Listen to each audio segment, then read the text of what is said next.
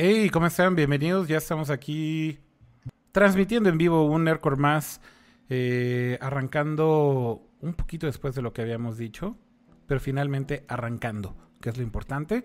Eh, y como siempre, pues darle la bienvenida a todos los que ya están conectados en el chat. Eh, la verdad es que ahorita tuve problemas con mi setup, entonces como que todo se ve así medio raro y demás, pero bueno, lo importante es que ya estamos por acá y que ya iniciamos un episodio más.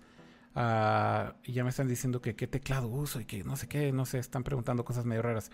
Bueno, antes de meternos en el chat, saludar como siempre al buen Pato G7 y al buen Kama. ¿Cómo están? Saliste tú primero, Kama.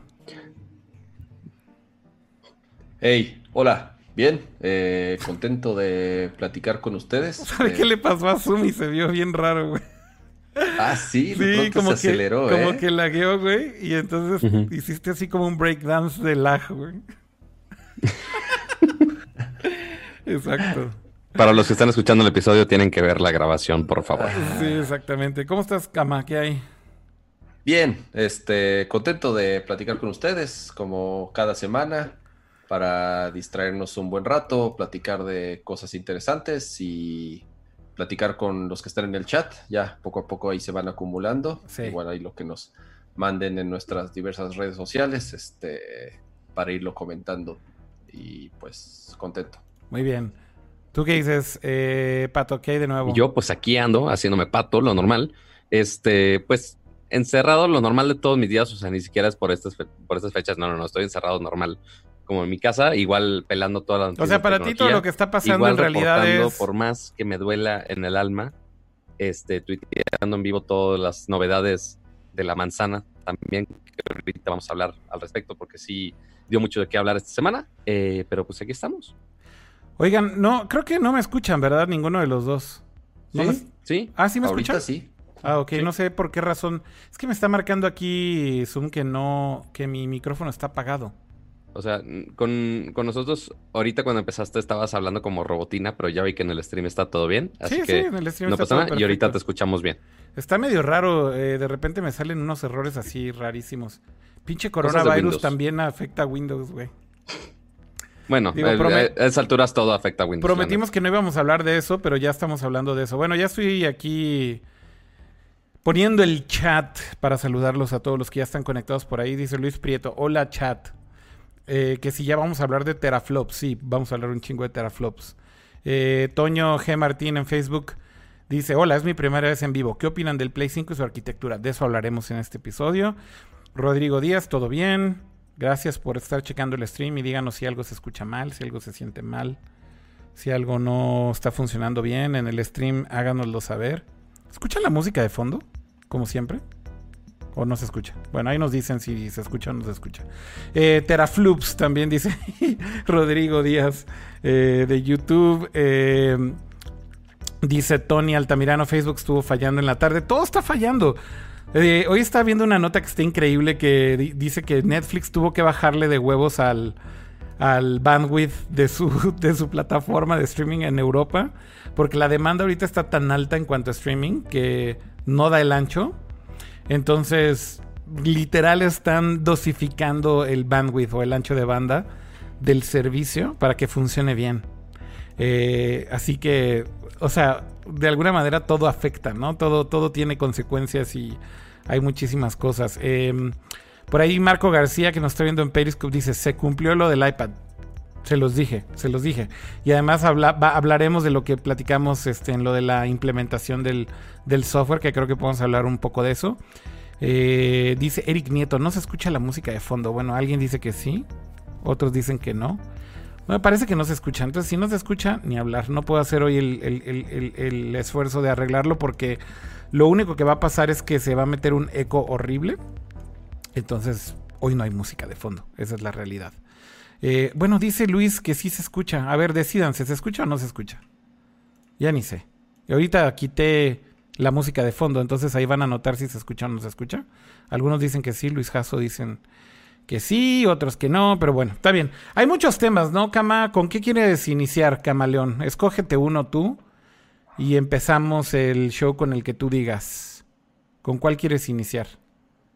Pues yo creo que podemos empezar eh, con lo de Apple, que fue lo primero que sucedió esta semana. Me, me encanta que le preguntas. Obviamente va a elegir la, la- la de Apple. No, sé ni por es qué que le preguntas, güey. Había pensado, ahí te va, ahí te va, había pensado en lo de PlayStation, pero Ajá. tenemos además otros temas de videojuegos, entonces más bien Juntemos. iniciamos con tecnología y casi siempre, bueno, siempre cerramos con videojuegos, Ajá. entonces a mí me da lo mismo, Pato, adelante, ¿quieres, ¿qué quieres hablar? A mí me da lo mismo. Dicen que empecemos Te va a con dar lo mismo usar una PlayStation. Windows. Dicen que, que empecemos con PlayStation porque fue ayer, pero no, juntemos lo de tecnología primero y luego al final Ajá. ya nos vamos. Que sí se escuchaba la música, ya ven, son unos indecisos. Bueno, ya la volví a poner. Este, Es que los que están quejen. escuchando, porque la música que tenía Kira era un poquito más delicada en bajos. Entonces, si no están escuchando con audífonos, quizá Muy no la difícilmente escuchaban. la podían escuchar, ¿verdad?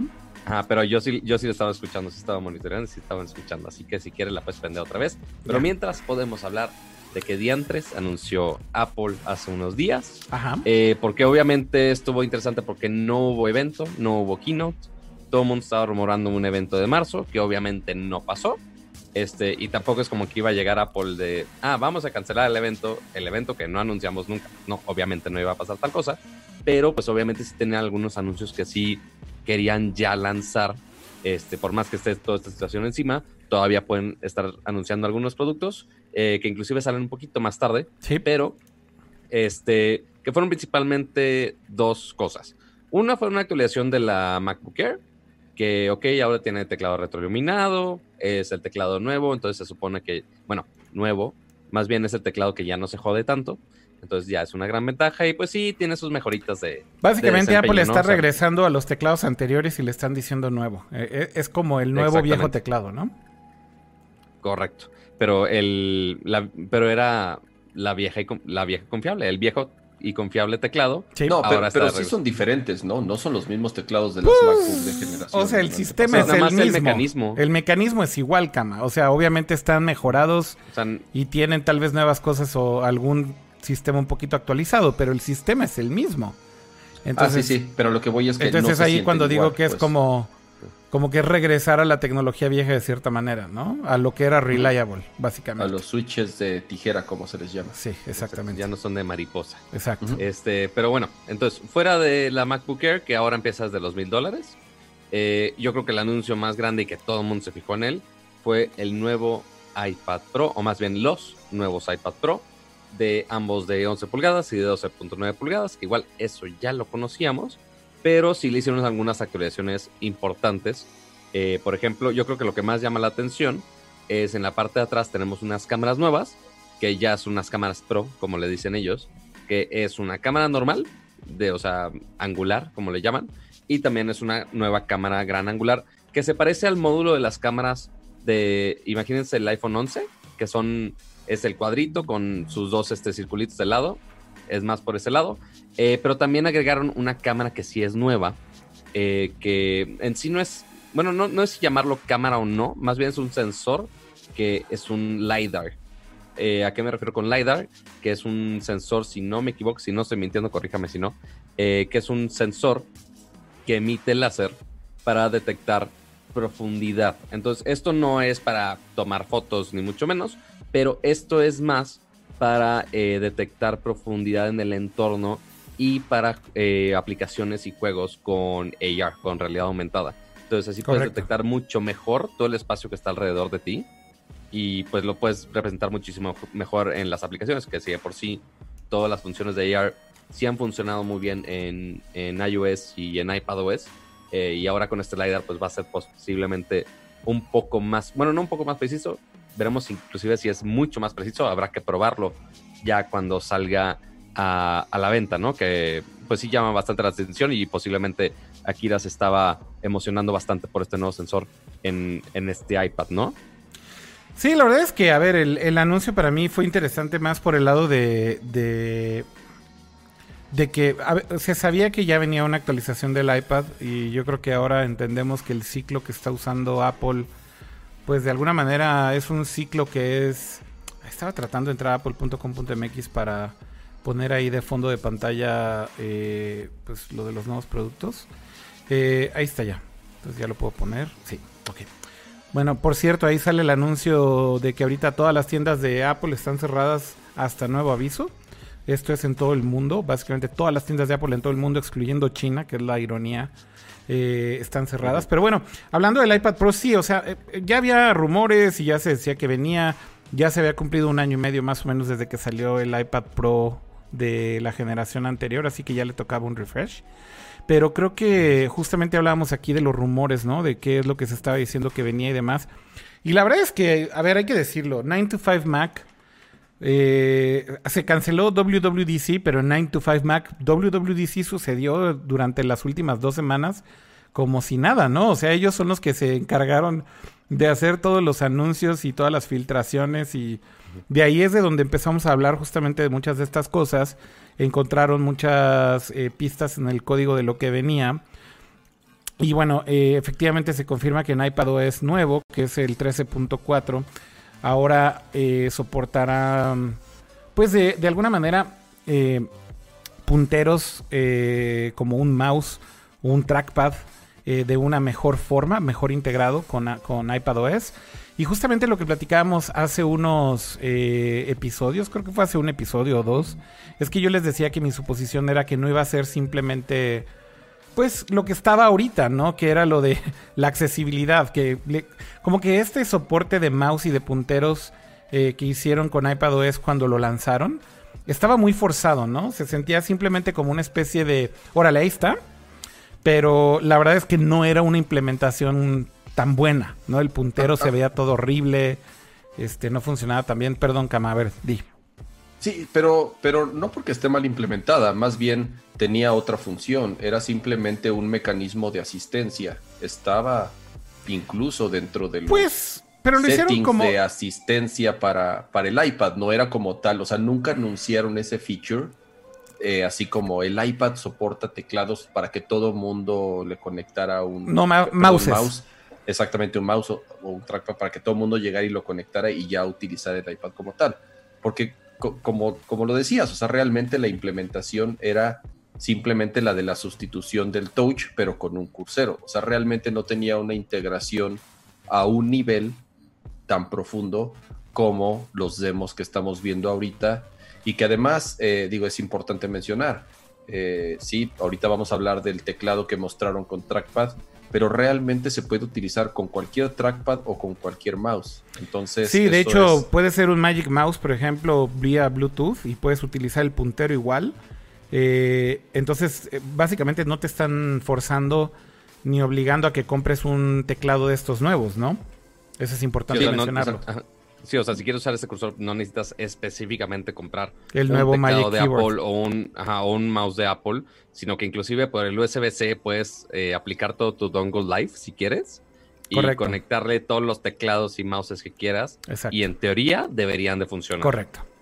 Digo, no sé hasta qué punto eh, la compatibilidad esté súper comprobada con un montón de dispositivos USB, pero lo que sí les puedo decir es que, por ejemplo, mucha gente conectó un Magic Mouse vía Bluetooth en el beta público de iOS 13.4 y funciona el cursor, ¿no? Eh, mucha gente conectó sus trackpads de Mac, el Magic, eh, el Magic Trackpad, para usarlo como un mouse y funciona perfectamente bien y como un trackpad. Entonces, eh, ¿esto qué quiere decir? Que no tienes que comprar el nuevo teclado que anunciaron, porque son dos cosas, ¿no? Se anunciaron los nuevos iPads, si quieren empezamos por esa parte. Los nuevos iPads, a ver, es un refresh decente. Yo diría que si tienes un iPad Pro de la generación anterior, creo que es un refresh no necesario para esos usuarios. Si tienes un iPad un poco más viejo, muy posiblemente sí. Pero yo creo que si tienes un iPad de los que ya son con este diseño, la justificación de tener un procesador con un poquito más de potencia, un poquito más rendimiento y tener el nuevo set de cámaras no se me hace tan grande. Es más, yo que estoy súper emocionado por AR Simplemente por la por el sensor eh, LIDAR, ¿no? Que te, o LIDAR que tiene el iPad nuevo, creo que no es una buena justificación para actualizarlo.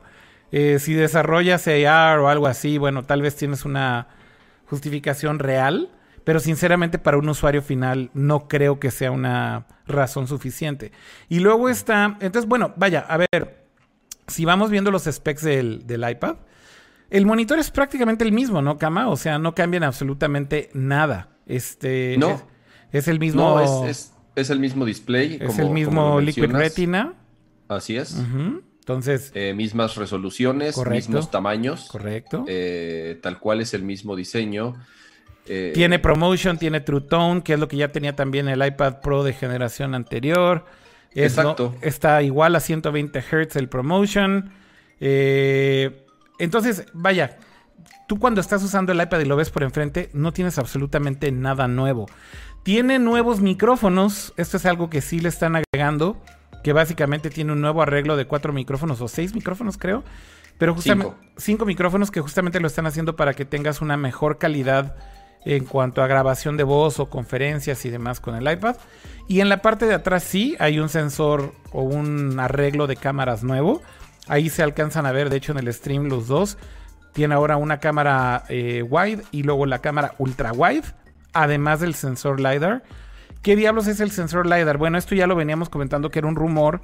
Finalmente se confirma y bueno, es una cámara que mide el tiempo de vuelo o time of flight, que lo que hace justamente es que por medio de láseres puede mapear en 3D y de hecho ya confirmó Apple que son 5 metros de alcance lo que tiene este sensor. Ok. Entonces, eh, tu environment a tu alrededor, tu cuarto, tu sala o lo que sea en donde estés, se mapea en 3D cuando estás apuntando el iPad hacia, hacia atrás, ¿no? Con esta cámara. ¿Y qué es lo que permite? Mejores experiencias básicamente de realidad aumentada. ¿Por qué? Porque cuando mapeas estas cosas en 3D con este sensor, entonces lo que logras hacer con ARKit es que cuando pones objetos virtuales en el mundo real, eh, detecta precisamente qué objetos son, ¿no? Detecta la forma, el volumen, la profundidad que tienen estos objetos. Entonces, el posicionamiento y el tracking de estos objetos virtuales que estás poniendo es mucho más preciso que con una cámara RGB. Así que, digo, es algo interesante, ¿no? Porque finalmente yo creo que todo esto es al final el seguir empujando estas experiencias de, real- de realidad aumentada mm, a los usuarios. Me llama la atención que este sensor lo estén debutando con el iPad, no con el iPhone. Pero al final yo creo que es como una buena prueba para Apple, ¿no? Ponerlo en un device ya. Y no me sorprendería absolutamente nada que esto lo veamos a final de año también en el nuevo iPhone, ¿no, Kama? Sí, depende, depende mucho también el, el cómo se vaya a integrar, obviamente, con el lenguaje que tienen para AR, que se llama AR Core. Bueno, no es como tal un lenguaje, sino es una serie de AR APIs, Core es el de Google. herramientas. Exactamente. eh, para que justamente los desarrolladores hagan sus aplicaciones.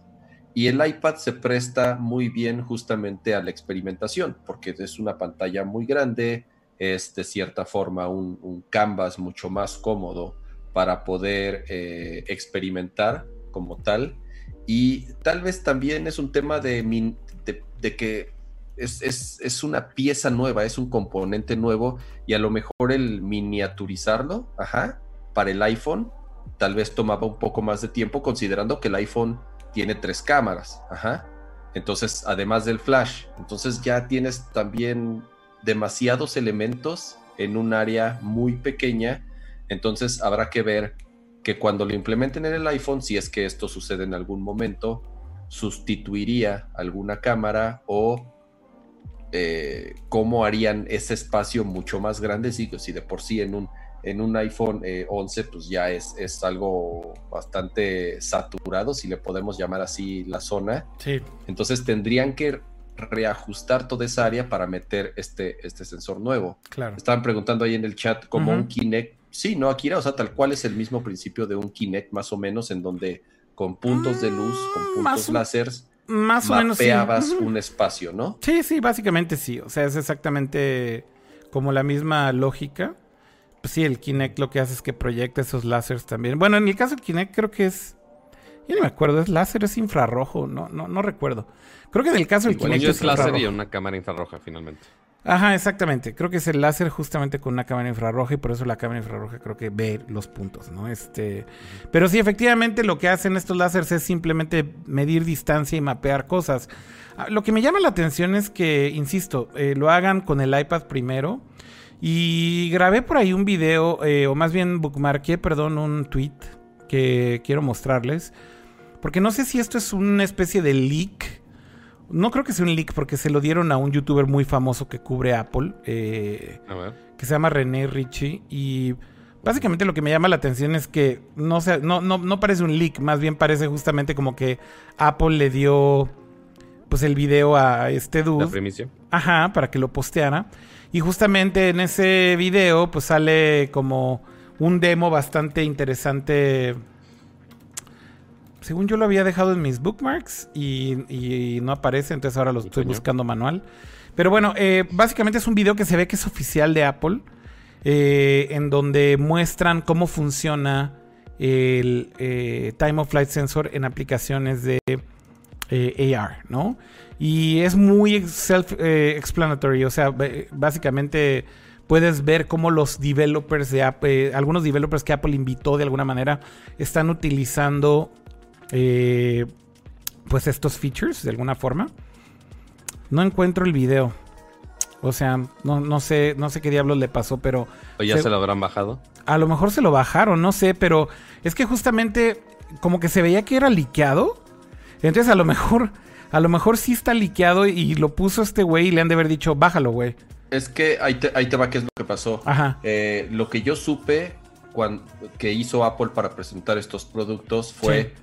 Tuvieron con ciertos reporteros, obviamente los que cubren Apple eh, principalmente, Ajá. y tuvieron una sesión uno a uno, ajá, con especialistas, ya sabes, de, de- de- de cada producto, y además les mostraron videos, ajá, de cómo funcionaban los distintos productos. Que me imagino que son estos videos. Exactamente, era como solo para ellos, para, la- para mostrarles el funcionamiento de los productos. Porque a diferencia de otros años, lo que habían estado haciendo era en un edificio de Nueva York, armar una especie de setup. Ya vi lo que hizo René, ¿eh? ya lo encontré. Es que más bien estaba el video en su Instagram. Ah, ok. Y sí lo, pu- y sí lo puso, sí, Sí, lo puso. poner, entonces, Yo creo que más bien sí se los dieron. Ah, Eh, sí, puede seguramente ser, puede René ser. sí fue de los que brifearon. Este, mira, lo que quiero hacer es nada más darle play rapidísimo y ponerlo porque la verdad está muy interesante y es como mucho más fácil de explicar cuando lo ves pues en, en video, ¿no? Y describirlo a los amigos de audio. Sí. I've been making this game for Apple Arcade called Hot Lava.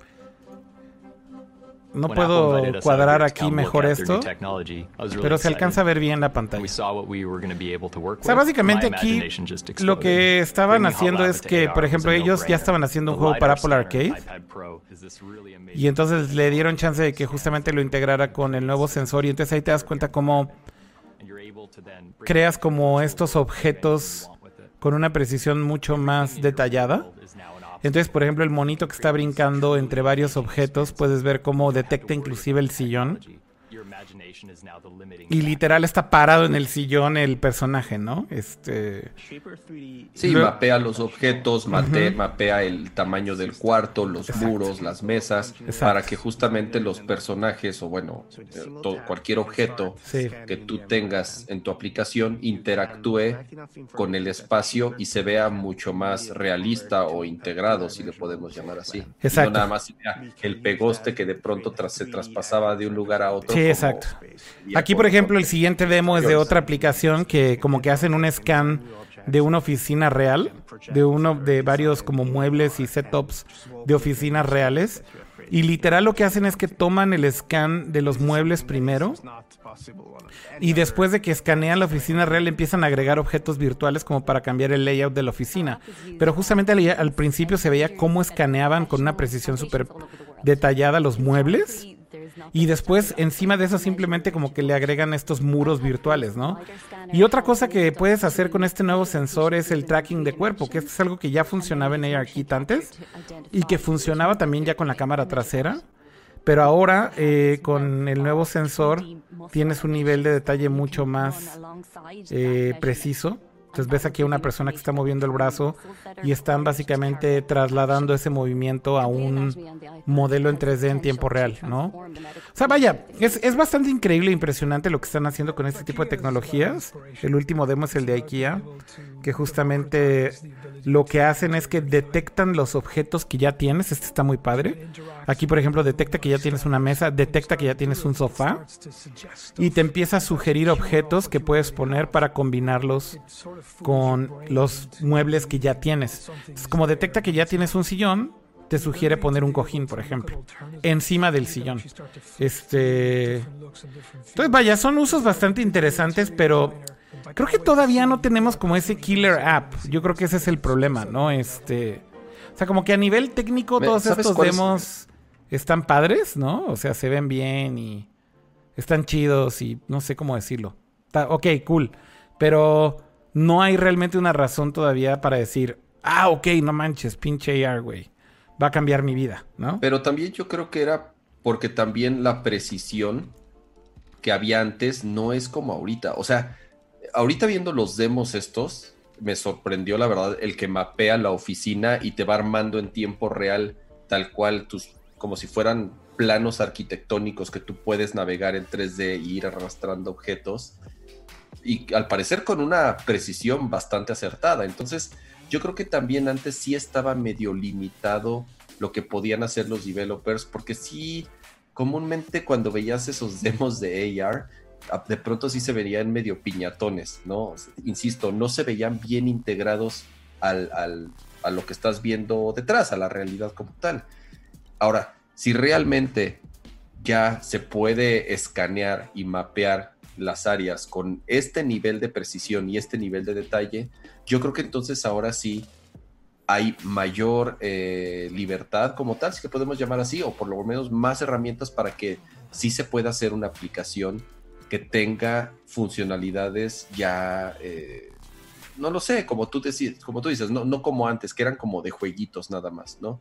Sino que ya se puedan hacer aplicaciones o esas famosas killer apps para que la gente diga, ah, ok, ya encontré el verdadero valor que podría tener. Mira, aquí Luis, Luis este. dice en, en Facebook, ¿no? ¿De qué hablas, Akira? Un killer app totalmente para arquitectura es, por ejemplo, ya esto, ¿no?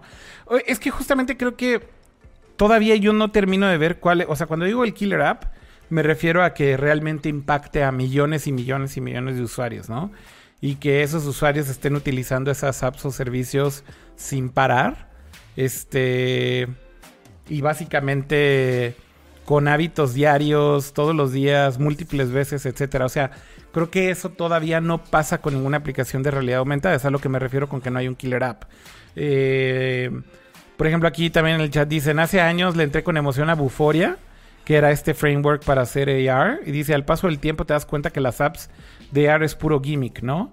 Y sí, o sea, como que todavía el AR en muchas instancias, en muchos temas, se siente como un gimmick. Ese es el problema que creo que tiene el AR como tal.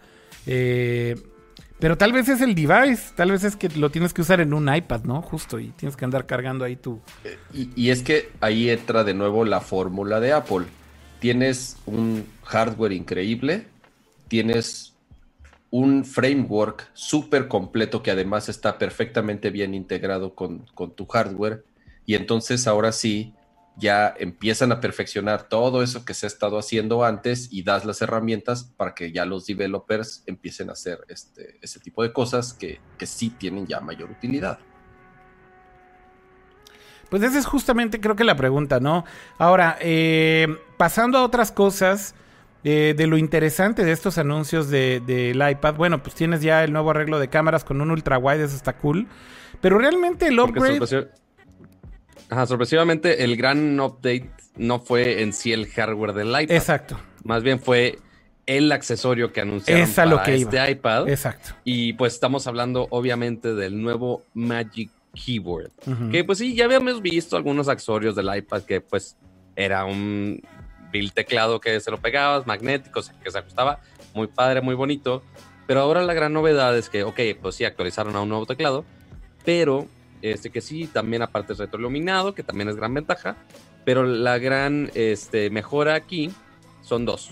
Una es, lo más notorio, es el trackpad, que como mencionaba, como mencionaba Kira, pues ya tenemos el soporte del cursor que ya podemos usar como un tipo mouse en el iPad, que no es en sí un mouse, o sea, el cursor sí está distinto, sí tiene su, su magia de por medio, pero pues ya que tenga un, un trackpad aquí puesto, pues ya, ya es un primer paso de Apple para algo más grande todavía, porque hace algunos años posiblemente discutíamos de que el iPad pues no era una compu, no, como crees, no, el touch es lo de hoy, nadie va a tocar un mouse en, es- en esa, en ese dispositivo y oh sorpresa, ahora ya tenemos básicamente, o sea, alguien lo mencionaba ahorita en los comentarios, Sí. parece una Surface, pues porque, pues sí, ya es una tableta con teclado y mouse, básicamente.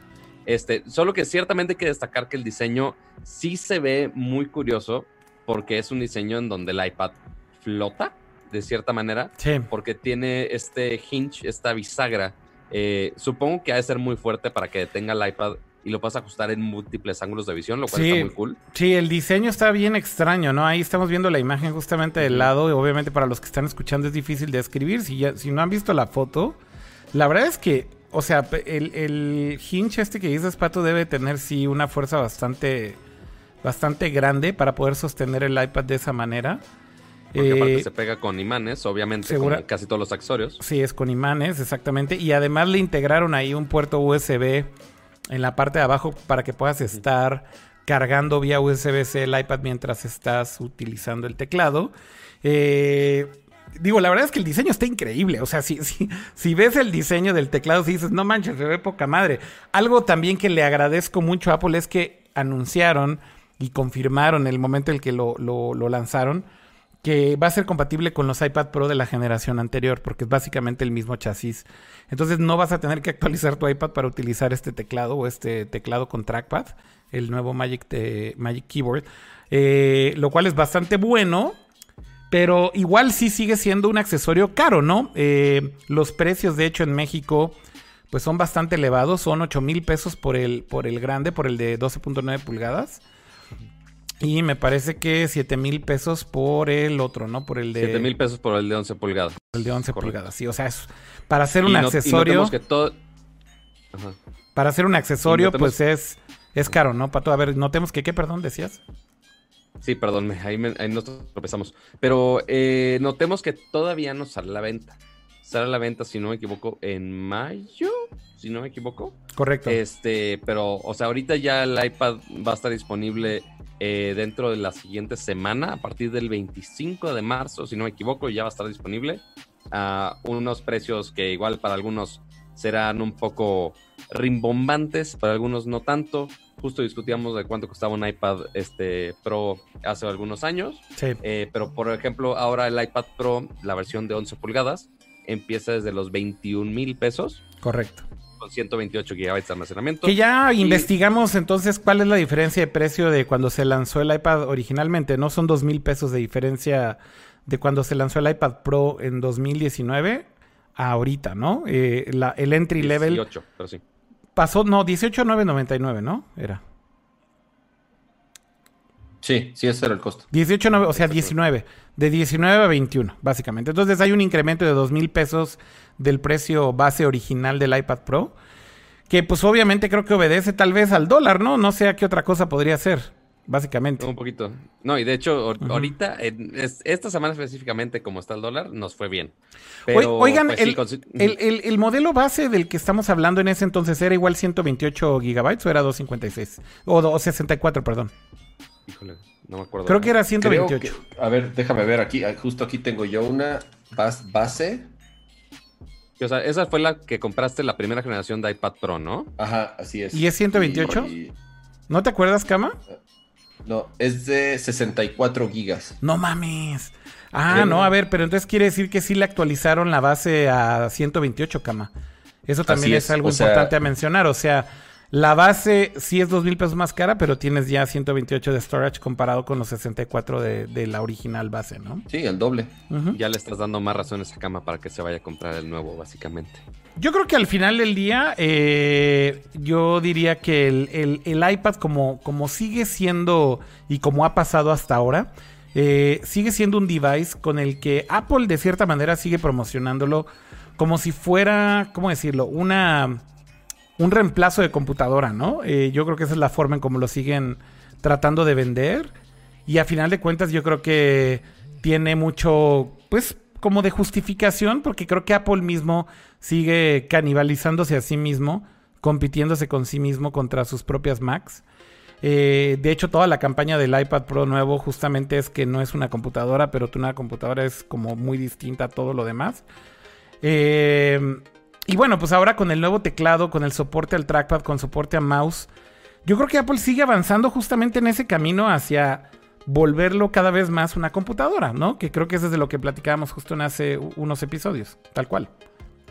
Ahora, el, tema es eh, como tal una preferencia por el sistema operativo y el tipo de aplicaciones que utilizas. Sí. Tal vez un iPad apenas ahorita ya podría empezar a no ponerse al nivel de, una MacBook, insisto que, y, lo platicamos bastante en, el episodio con el Shudo, justamente porque si la aplicación que tú utilizas principalmente para trabajar no está disponible en la otra plataforma, pues por más que quieras cambiarte, no vas a poder, así de sencillo. Sí. Ahora, en cuanto a form factor, sí son caminos como muy distintos. ¿Por qué? Porque el iPad va a ser, va a ser mucho más versátil porque la puedes utilizar ya hoy en día con estos accesorios nuevos, ya la puedes utilizar como una tableta como siempre la has utilizado, tal cual, para ver películas o para trabajar, incluso si te acomodas trabajar con el teclado virtual, por lo menos para mandar algunos correos o algunos mensajes o editar algunos documentos. Sí. Pero también ya tienes la opción de que si le conectas un teclado o un mouse, no necesariamente este que acaban de lanzar de 7 mil o 8 mil pesos, sino un teclado USB de 100 pesos y un mouse de 200 pesos, o sea, porque lo que ellos dicen es que cualquier teclado USB o un mouse, ya sea inalámbrico, bueno, con Bluetooth, ajá, eh, o con cables si tienes eh, los, los, los dongos, los adaptadores, tú puedes utilizarlo. Entonces, digamos que ya la versatilidad que tiene el iPad pues sí es este mucho mayor a la de, a la de una MacBook Pro. Digamos que ya tienes mayores opciones o distintas formas de utilizarla. Sí. Y aquí, insisto, la preferencia va a ser del sistema operativo y de que las aplicaciones que tú utilizas para tu trabajo estén disponibles, ¿no? Yo creo que apenas ahorita, con esta actualización del sistema operativo, este, ya se podría más o menos acercar a las funcionalidades de una laptop, sobre todo por los inputs que tienes, ¿no?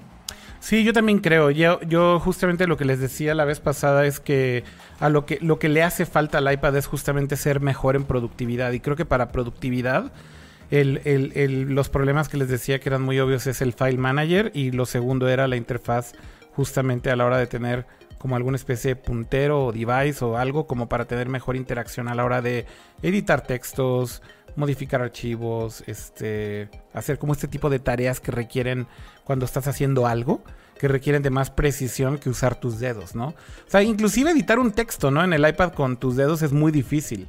Estás escribiendo y quieres copiar y pegar cosas y demás, y es complejo, o sea, no es tan sencillo como, como lo haces en una PC con un mouse, o en una Mac con un mouse, o en una Mac con un trackpad para el caso, ¿no?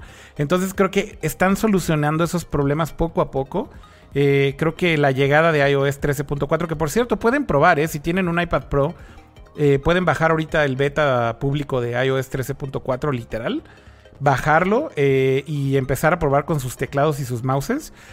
o si tienen un trackpad también lo pueden utilizar. y la verdad creo que con eso, insisto, Apple da pasito a pasito, poco a poco, como más eh, convertirlo en un device real de productividad. Y es lo que realmente me, emociona más, creo yo, de, del, update, ¿no? Y del update del iPad.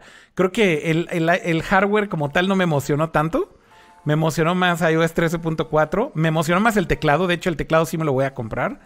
Eh, sí, para tu iPad Pro de la generación anterior. Exactamente. Eh, pero justo digo, ah, digo, igual de, lo demás puedo esperar, ¿no? Este, no, no creo que me urja tanto el, update como tal de lo demás. Creo que, creo que además también ahorita si consiguen un iPad Pro de la generación anterior en un buen deal, que seguramente va a pasar, eh, porque básicamente este modelo reemplaza al anterior, seguramente va a haber muchos deals de liquidación y de, y de ofertas con el modelo anterior.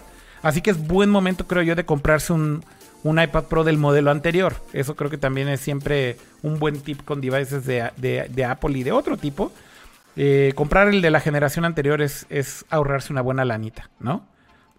Y, y duda, este soporte del cursor y teclado también funciona con todos los demás iPads, ¿no? O sea, los que soporten esta versión de, de iPad Los que soporten esta versión de iPadOS y, por ejemplo, con el iPad Air, inclusive con el iPad normal, con el iPad iPad.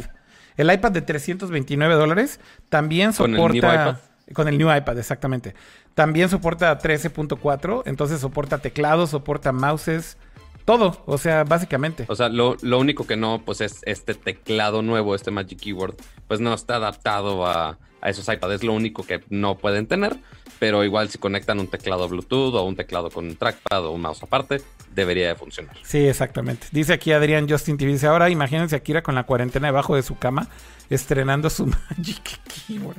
Pues sí, güey, o sea, ¿qué más podemos hacer más que estar guardados aquí, güey? Así que, pues sí. Lo único que va a hacer es jugar con el cursor y ver cómo cambia de forma cuando va al texto y cuando Oye, va a ver, botón, hablando- Cuando va al texto y cuando va botón. Hablando de eso, también hay un video y el video también está bien chingón, ¿no, Cama? ¿Lo viste? Sí, sí lo vi. Y es que, insisto, o sea, eh, no hicieron la fodonga. Porque... No hicieron la fodonga, güey. Exacto, porque ya sabes, siempre sale, la- bueno, obviamente salió la comparación de, de que Surface lo hizo primero, ¿no? Sí, Pero Surface, lo, o sea, realmente era Windows, es el mismo Windows de siempre, Sí, como sí, tal, sí. o sea, no había, no, no era una versión distinta y la implementación del cursor y el teclado que tenía la Surface, pues era la de Windows que ha tenido durante 20 años, ¿no? sí, exacto. Y entonces aquí lo que hicieron fue hacer una integración que realmente Chingona. eh, Bien se pensada. ve, sí, claro, o sea, no es tal cual, insisto, el cursorcito que tú estás viendo en la pantalla. En primer lugar es, una, es un círculo, ajá, o sea, no es una flecha, es, es un circulito, lo cual eh, simula el área de acción de un dedo, ¿no? Ajá. Eh, en un iPad estás acostumbrado a trabajar con un dedo y el sistema operativo está hecho a recibir principalmente inputs de un dedo. Entonces mantuvieron más o menos esa esencia. Mi compu está lentísima, es güey, y no cuando- carga el pinche video, entonces por eso me estoy tardando en ponerlo. Perdón. Ajá.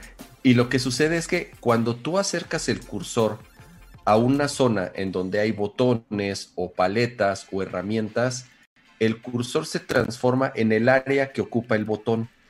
Entonces es mucho más evidente la acción que vas a hacer, la acción que vas a hacer. O sea, es tan preciso como si lo estuvieras haciendo con tu dedo, ¿no? Entonces, insisto, no fue así. Por eso es muy distinta la implementación que se tenía con las, con el, con las versiones anteriores, que era más un tema de accesibilidad, ¿no? Aquí sí realmente hay eh, una integración mucho más avanzada para que se sienta completamente natural y tenga, y tenga sentido por cómo funciona eh, iPadOS.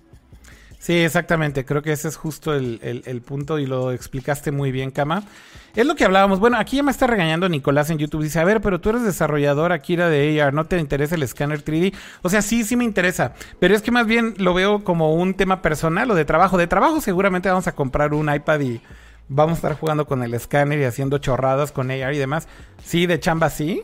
Pero yo aquí me pongo también como usuario personal o como usuario normal, digamos. Y eso es como para también tratárselo de transmitir a ustedes y decir, si yo soy un usuario normal y quiero un iPad ahorita y tengo un iPad Pro de la generación anterior, creo que estás bien.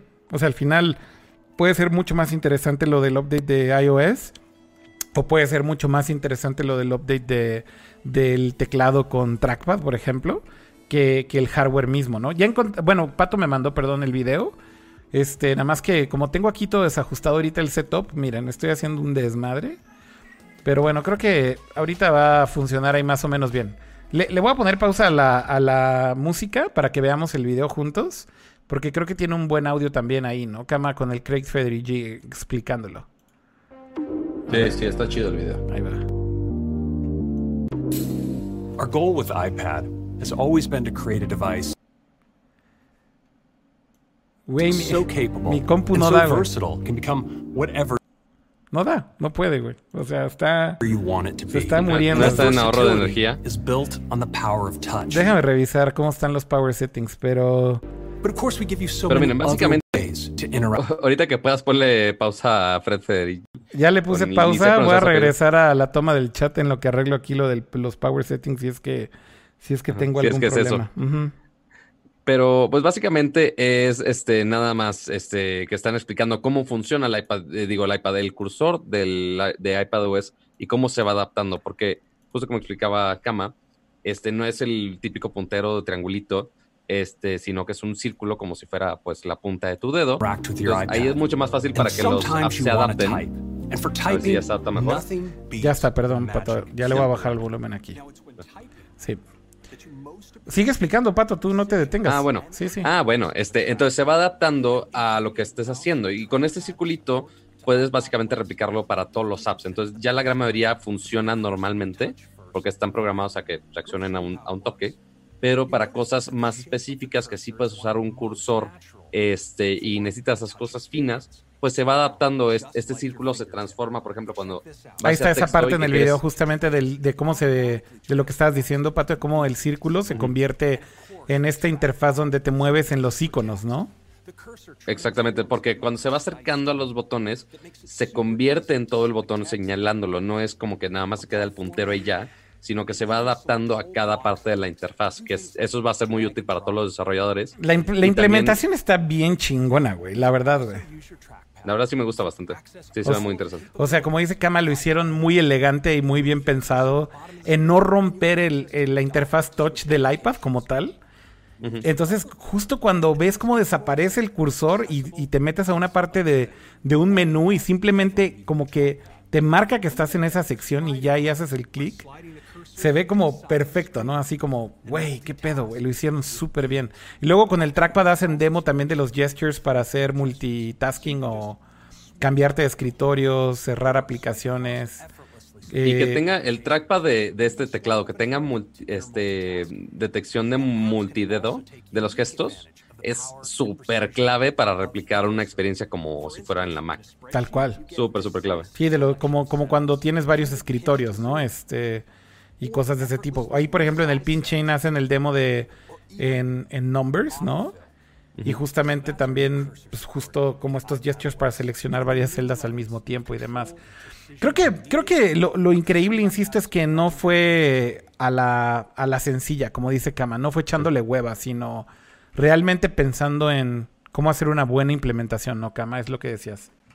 Y, y como tal, lo que estás haciendo, o sea, sí, con ese teclado, sobre todo porque tiene integrado las dos principales herramientas, que es el teclado y el trackpad, eh, sustituye completamente el uso del dedo. Sí. O sea, si lo montas en, en- en- porque además está bien chido como queda flotando el iPad, ajá, Sí, ya no necesitas tocar la pantalla para nada. claro. Entonces, eh, eh, tiene, es, insisto, esa versatilidad de que si la desprendes de la base, la puedes utilizar como... Pero, por ejemplo, e- eso del drag and drop, por ejemplo, se me hubiera hecho más fácil en la pantalla. güey. No, porque No. hoy en día ya lo puedes hacer Y- no y es... no está tan para chido. editar texto no, es, no, no es tan preciso como si tuvieras un... Ese es justo lo que digo, cuando, cuando estás trabajando en un iPad y tienes un teclado, justamente el problema es que cuando quieres hacer ese tipo de movimientos para seleccionar texto con los dedos, no es práctico, güey, y no se Ah, siente no, sel- natural. seleccionar texto, seleccionar texto sí estoy de acuerdo. El moverlo físicamente a otro lado, eso es lo que dije. Ok, eso quizá lo hubiera hecho picándole a la pantalla. Todavía es lo lo puedes hacer, porque no desactivas la pantalla, o sea, todavía le puedes hacer tapa a la pantalla. Pero es más a rápido ver si con el el teclado cursor. aguante con la pantalla así Pues, flotando. Quién sabe qué tan fuerte sea la base, habrá que probarlo, ¿no? Pero ah, bueno, al final del día lo puedes seguir haciendo, o sea, puedes tocar y a lo mejor ya nada más el- el- el- es como una combinación, moverlo hacia un lugar y después ya con el trackpad como que calibras, es como una combinación. O sea, te vas al lugar donde quieres estar, más o menos la zona, y luego ya con el trackpad lo haces como con precisión. Yo creo que eso es lo cool, que puedes usar como los dos gestures al mismo tiempo, ¿no? La verdad es que valdría la pena que bajen 13.4 y lo prueben con un mouse normal o un trackpad de los un el Magic martes, de todas formas. ¿El martes sale la versión final? Así es, sale el martes. Ya mejor espérense a que salga la versión final. Es que sale el mismo día que sale el iPad, ¿no? Así es. Entonces quiere decir que no tiene. O sea, si están muy rocheados bájense el beta. Pero la verdad es que si sale el martes, mejor espérense al martes y ya bajen la versión final. Y ya se ponen a jugar con sus teclados, sus mouses. Y si quieren, la próxima semana hablamos de nuestras experiencias de haberlo usado con nuestros iPads y cómo nos fue con teclados y mouses y demás. Dicen por aquí. uso en mi, déjalo uso en mi no iPad. Este, Dice y- César, mis eh, experiencias. Recién en diciembre me hice mi iPad Pro. Se agradece que todo esto vaya a estar implementado en el iPad Pro del 2018. No solo en el Pro, ya lo decíamos, en el Air, en el normal.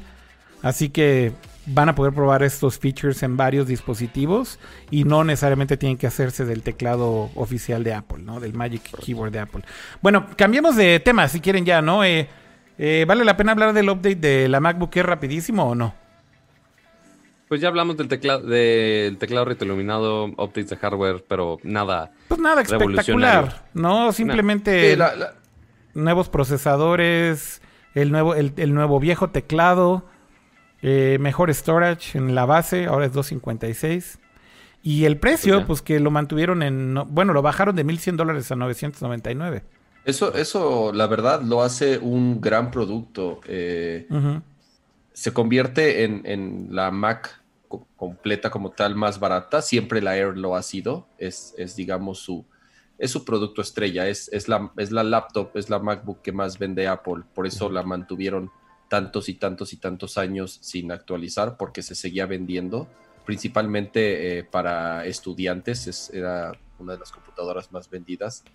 Eh, la actualizan con procesadores de décima generación, tal cual los, los de Intel, le doblan la capacidad del SSD, ahora ya empiezan en 256 gigas. Ajá.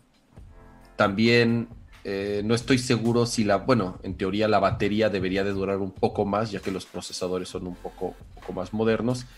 Y además con el ajuste de precio, pues bueno, es, es este un- una muy, muy buena computadora que además puedes eh, tunear hasta un i7 quad core. O sea, realmente puedes meterle bastante galleta a una computadora que es, la verdad, súper ligera y, insisto, ¿no? Es, es, es, muy cómoda de utilizar. Por ahí Osvaldo en, en- en YouTube pregunta, ¿dónde puedes encontrar deals chidos de versiones de Apple que van de salida? Miren, hay varias opciones. Hay en, en Amazon, por ejemplo, a cada rato puedes encontrar estas iPads eh, que son refurbished o renewed. Eh, estos iPads que son refurbished o renewed son iPads que se fueron a garantía y que Apple de alguna manera repara y rearma y deja que ciertos distribuidores las vendan. Eh, esos deals son bastante buenos porque ahí se pueden ahorrar muchísima lana. Hay iPads Pro que, por ejemplo, llegan a estar en 650 dólares, 600 dólares inclusive por la versión base, que es la Pro de 11 pulgadas del, de- del 2018 en versión Wi-Fi. Eh, que es un gran deal, ¿no? 12 mil pesos. Bueno, ahorita el dólar está bien caro, pero este 600 dólares básicamente creo que es un buen deal por un iPad de esta generación. Hay también el sitio de Apple directo. El tema es que ahí los refurbished sí los mandan a Estados Unidos cuando es Amazon. Aparte de esto, Apple tiene su propio sitio de refurbished. eh, y tienen un programa que se llama Certified Refurbished, en donde pueden comprar también devices de todo tipo de Apple con, con precios más baratos Con Pe- garantía. con garantía de un año, pero hay un montón de sitios. Yo creo que ahorita todos los que tengan inventario viejo van a hacer ofertas, así que más bien pónganse la pila en buscarlos, esos, esos, esos deals, y háganse de uno de generación anterior. Oigan, eh, saltemos de tema, ¿no? Eh, yo creo que ya es hora de que dejemos de hablar de esto. Eh, ¿Por qué no hablamos un poquito de otras cosas de tecnología que básicamente pasaron esta semana antes de que hablemos de videojuegos? ¿Les parece? Dale. ¿A qué va? Oigan, em, algo que de alguna manera es consecuencia de todo lo que está pasando, pues tiene mucho que ver con, eh, con streaming, con servicios eh, en casa, etcétera. Eh, y bueno, han salido como muchas noticias que simplemente me han llamado la atención, creo yo, por cómo, digamos que toda esta situación del virus, que dijimos que no íbamos a hablar de esto, pero simplemente es como buenas noticias tal vez. Es como darte cuenta de cierto tipo de herramientas o tecnologías o, o cosas que tal vez como que damos por hecho, pero eh, que una vez que empiezas a utilizarlas como en casi casi a fuerza, ¿no? Este empiezas a encontrarles todavía mucho más valor, ¿no? Y justamente esta semana eh, por ahí eh, se anunciaron varios updates de este servicio de Microsoft que se llama Teams que para los que no lo conozcan es bastante, bastante cool que están haciendo. Es una especie de híbrido entre Slack, Zoom, es como una combinación de un montón de servicios, ¿no? En uno solo. Eh, y básicamente anunciaron una serie de updates que se ven bastante atractivos. Eh, y justo creo que aquí lo que, insisto, lo que te das cuenta es que cuando por necesidad tienes que utilizar este tipo de servicios porque no tienes de otra, es cuando más valor les empiezas a ver, ¿no? Este, creo que básicamente lo que, lo que termina sucediendo es que aprecias como este tipo de cosas cuando no tienes de otra más que hacerlo remoto. Y bueno, estos updates de alguna forma son bien recibidos porque si tú lo piensas como un usuario convencional, eh, hoy en día, si quieres trabajar remoto, tienes que pagar por un montón de servicios por separado, ¿no? Por ejemplo, Slack te cuesta una licencia, eh, Zoom lo tienes que pagar como otra licencia por separado para hacer videollamadas. Eh, entonces, básicamente lo que Microsoft creo que ha hecho muy bien es ah, juntar de alguna manera todos estos servicios en un solo paquete y hacerlo por un este precio bastante razonable. Y uno de estos últimos updates justamente fue el tratar de resolver estos group calls que son como entre varias personas o cuando tienes a muchas personas al mismo tiempo en una videollamada. Eh, y pues creo que Microsoft lo sacaron, eh, digamos que en el momento preciso, ¿no? Tiene una nueva cosa que se llama Real Time Noise Suppression, que no sé si justamente ahorita que están haciendo Office remoto, no sé si les está pasando a ustedes, pero este es un problema bien común cuando haces videollamadas, no importa la plataforma. Puede ser que estés usando Google Meet, que antes era Hangouts, puede ser que estés usando Skype, puede ser que estés usando Zoom. Y a veces el mismo ruido de tus bocinas se mete por el mismo micrófono y entonces crea como una supresión de sonido que hace que tú no escuches bien a la persona que está hablando. O por ejemplo, también lo que pasa es que cuando tienes el micrófono abierto y no estás hablando y eres parte de una videollamada de, no sé, 10 personas o 20 personas, eh, de repente se meten ruidos de otras personas, güey. Este. Y entonces tienes que decirle a la persona, güey, ponle mute, ¿no? Este, ponle mute a tu micrófono porque se está metiendo el ruido de tu casa o algo así. Entonces, justamente ahora lo que están haciendo con Teams es que, por ejemplo, este primer feature es que si tú, por ejemplo, estás en una situación en donde alguien está tecleando con su teclado y se escucha súper fuerte, o tiene algún sonido en su casa que está metiéndose como background sound, este nuevo feature hace que se minimice ese sonido sin que tengas que decirle a la persona que lo haga, ¿no? Por ejemplo. Por ejemplo, también ahora tienen una cosa que es Raise Your Hand feature, que básicamente es que cuando estás en un grupo de gentes haciendo videollamadas, es muy difícil saber en qué momento tienes que hablar tú, ¿no? Y eso me ha pasado mucho últimamente en Zoom.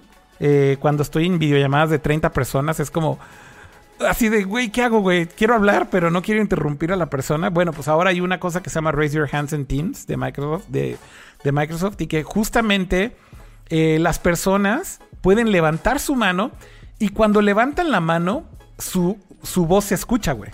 Entonces es como una especie de eh, bueno, hay un icono que manda como un cue visual. Eh, que, o sea, detecta que estás levantando tu mano y entonces le manda un icono a los demás de que hay alguien que está levantando la mano. Entonces le pueden dar la palabra a esa persona, güey, porque está levantando su mano y básicamente es más organizada la conversación. Eso está también bastante chingón. Y otra cosa es que ahora tienes también chats que son pop-up que los puedes sacar del app. Que eso también no sé si les ha pasado, pero en Zoom es un desmadre, en Meet es un desmadre. Pero te mandan links y entonces tienes que estar abriendo el chat que está ahí integrado con el video chat y a veces la gente ni se da cuenta que está ahí. Entonces, digo, son features bastante interesantes y como les digo, cuando integras todo, hace mucho sentido. Así que les recomiendo que le den una oportunidad a Microsoft Teams si es que están buscando una solución que integra como muchas de estas cosas que por separado son muy caras, ¿no? Supongo es parte de una membresía de Office 365, ¿no? Correctamente, exactamente. El, el, como te lo venden es como parte también de, de Office 365. Pero la verdad es que cuando haces las cuentas de todo lo que te estás ahorrando, si tú vas y lo haces todo por separado, es bastante, ¿no? Yo creo que eso es algo, algo bastante bueno, eh, de cierta manera. Pero bueno, era nada más ahí comentarlo muy rápido. No sé si quieran alguna otra noticia de tecnología que quieran meter. Hay varias que estaban por ahí que habíamos guardado. Ah, en mi lista está lo de Oppo, eso sabe Pato. A ver, Pato, cuéntanos. Lo de Oppo, este, porque, pues bueno, ya conocemos, obviamente todos los lanzamientos de teléfonos se estuvieron retrasando, este, por X o Y razón en la vida, eh, pero eso no frenó a que esta marca china Oppo, este, también llegara a México, porque ya lo tenían planeado desde hace rato, este, y ya por fin lanzaron ese, sus nuevos celulares que van a estar disponibles acá en México. Eh, específicamente eh, el Oppo A9, que es el highlight que ellos tienen, porque tienen, este, bueno, por ahora están lanzando dos gamas altas medias. Bueno, no, no es cierto, son gamas medias, ¿para qué les miento? Este, pero pues es una nueva opción, son eh, buenos equipos que están a buen, buen precio-beneficio, eh, que el más caro de ellos es de 6 mil pesos. Entonces, es una buena opción para todos los que están buscando un celular bueno, bonito y barato. ¿Es, es una Bueno. marca independiente, Pato, o es una división de alguna grande? No, Oppo es solo. Este, y de Oppo se deriva una marca que se llama Realme, que se supone que también va a llegar a México. Este, sí, pero Oppo es independiente. Eh, de hecho, Oppo, si no me equivoco, son los dueños que también son de OnePlus, también, si no me equivoco. Este, pero pues ahí se manejan por marcas distintas, ¿no? Eh, pero entonces el A9 tiene cuatro cámaras, una cámara de 48 megapíxeles, batería de 5000 mAh, 8 GB de RAM y 128 GB de ROM. Este, igual por, ah, no es cierto, 6.999 pesos. Y 5 años, lo que está raro son los 5 años de garantía, eh, que no sé específicamente cómo funcione de todo la garantía, si es, si es de daños, si es nada más de daños del equipo, este, del sistema, no tengo la menor idea. Y el otro que lanzaron, que es así ya más media baja, yo diría, que es el Oppo A31, que igual yo sé que los nombres son complicados, este, que llega a partir del 2 de abril a un precio de 4 mil pesitos. Igual son equipos muy económicos, yo no sé por qué llegan nada más con la gama media, media baja. Se supone, se supone, quién sabe si sí, que más adelante van a sacar el, el nuevo que anunciaron hace poco, que fue el Find, eh, Oppo Find X2, que sí se compara en cuestión de poder de cámara con muchos teléfonos de gama alta. Este, de hecho, yo he visto muchos sitios que están comparándolo inclusive con, con la cámara del, del Ultra, que sí del iPhone, etcétera. Este, entonces, pues, a ver qué pasa, a ver si ya llegan esos dispositivos, pero para los que están buscando gamas medias, pues bueno, ya llegaron los nuevos de Oppo, también para que los estén checando por ahí. Ya están levantando la mano en el chat. Yo quiero participar, tío Akira, tío Pato, tío Kama. En el chat dice Enzo. Eh, dicen que Zoom ya tenía ese feature de que levantas la mano. eh, pero bueno, justo aquí lo que yo decía es que es algo que es una opción de una solución más integrada, ¿no? Eso es todo. Eh, dicen por acá mm, que si Teams tiene transferencia de archivos y responden que sí. Eh, dicen la empresa quisieron usar Teams y mejor regresamos a Slack porque Teams no sirve con sus notificaciones, están rotas. No, bueno. Oh my god. Qué mal. Oigan, Este, em, y Enzo, Enzo eh, está levantando la mano este, con sus emojis muy bonitos. sí. Este, porque dice que somos 300 personas viendo el stream, pero solo 72 likes. Entonces, vamos a aprovechar likes. este bonito plugin. Gracias a las personas que, uno, nos recuerdan en el live stream de decirles de los likes, porque a nosotros se nos olvida porque estamos en el chat muy metidos. Este, pero igual es muy importante para todos los que nos estén viendo que le den su bonito like este, la transmisión en vivo. No les cuesta nada, es nada más que le piquen al, a la manita con el pulgar para arriba y ya podemos seguir con la plática. Y ya, no pasa nada. Muy pero bien. muchas gracias. Muy bien. Oigan, em, me pregunto ¿De qué más cuánta el gente, día de hoy? cuánta gente se va a quedar hasta la medianoche para esperarse a bajar Animal Crossing. ¿Habrá Pues- mucha gente que estará esperando eso o no? Es posible. O sea, yo creo que mi roomie yo creo que hace rato estaba entreteniendo más bien con el demo de Resident Evil 3, Ajá. que ya está el demo. Este Animal Crossing, pues sí, ya en unas horitas. Según yo, yo había visto algún par de gentes que ya lo estaban descargando. Quién sabe si ya está disponible. Hay, hay, de hecho, tiendas que ya lo empezaron a vender. En Estados Unidos le dieron chance a GameStop que lo empezara a vender desde hoy. No sé en México si pasó lo mismo. En la Eh, Friki Plaza, seguramente. Mm, Quizá. Yo creo que ha de haber habido tiendas que hoy lo empezaron a entregar seguramente, como siempre pasa en México. Eh, pero bueno, me pregunto qué tanta gente está esperando para el momento de ya empezar a jugar. Pues porque se supone que faltan ya solamente unas horas, ¿no? Entonces con, dicen aquí, con el aislamiento, dice CLMNT con, en YouTube, ahora con el aislamiento, la descarga en línea y Game Pass es la opción. Pero más bien yo creo que hay mucha gente que está con el aislamiento esperando a jugar Animal Crossing porque creo que va a ser tal cual así toda la, todo el fin de semana dándole, ¿no, Kama? Se van a morir los servidores de Nintendo. Güey, va a ser, yo creo que va a ser el juego, o sea, cae en un timing así tan Perfecto, específico que, que va a ser, yo creo que el juego más vendido de Nintendo en el año. No recuerdo otro lanzamiento tan importante que vayan a tener como este. Sí. Y como no ha habido Nintendo Direct y no sabemos nada, no tenemos idea de qué es lo que va a salir en, en- en el resto del año. Sí, sí. Este, la verdad, pinta ser un juego perfecto para distraerse y escapar de la de toda la situación, situación. actual. sí. Eh, yo no soy fan, la verdad, no nunca. O sea, por más que he intentado, he comprado dos. O sea, compré el de 3DS y compré en su momento el de GameCube. La verdad, nunca, nunca pude entenderles. No es un juego que, que, que me divierta o que me llame la atención. Pero entiendo el porqué de su atractivo, ¿no? Además, le fue súper bien en las reseñas. Ya están las reseñas en línea eh, de todos los sitios. En Metacritic obviamente está súper alto por, por la, la combinación de todas las calificaciones. Entonces, pues bueno, sí es todo lo que los fans de la serie esperaban y mucho más, ¿no? Entonces, yo todavía estoy pensándolo. La verdad, en una de esas sí, sí, Dice, y lo compro. dice aquí Momo que ya está tan duro en Asia y en Europa, que obviamente ya se lanzó allá, que ya hay 150 mil personas viendo, güey, en Twitch jugar a los que están jugándolo ya en, en estos países o en estas regiones. Yo te digo algo, Kama, la neta es que tampoco soy muy fan, pero le quiero entrar porque, no sé, como que, como que nunca le he dado una oportunidad real a Animal Crossing de sí jugarlo en serio. Y este por Sí, yo- alguna razón sí me llama mucho la atención por, por, por cómo se ve y como nuevas cosas que vi que tenía nuevas funciones en las, en las reseñas. Dije, "Ah, a ver, igual y le entro, güey. O sea, porque yo, el único que he jugado, mi único acercamiento a Animal Crossing ha sido el Pocket, que ha sido el de celular. Sí. Y pues, ok, me pegué, no sé, una semana porque mi ex roomie era súper, súper mega fan. Este, pero ya no sé si realmente me animaría a, a comprar ya el, el juego completo para, para Switch. No sé si me engancharía o no. O sea, imagínate, si Pokémon todavía no lo acabo, imagínate. Este, todavía me quedan muchas cosas pendientes y aparte tengo que terminar Last of Us. Entonces sí, voy a estar un poco ocupado. Ya, si alguien se harta de su Animal Crossing, ya se lo pido. Y ya. Y Aunque además yo sé que es un juego de larga carrera. Y además sale Doom también. A ver, Eh, aquí también. Lorenzo pregunta, ¿de qué trata Animal Crossing? es una buena pregunta. Entonces, eh, tienes una isla, ¿no? Básicamente tienes una isla y, tú pues tienes que construir tu isla.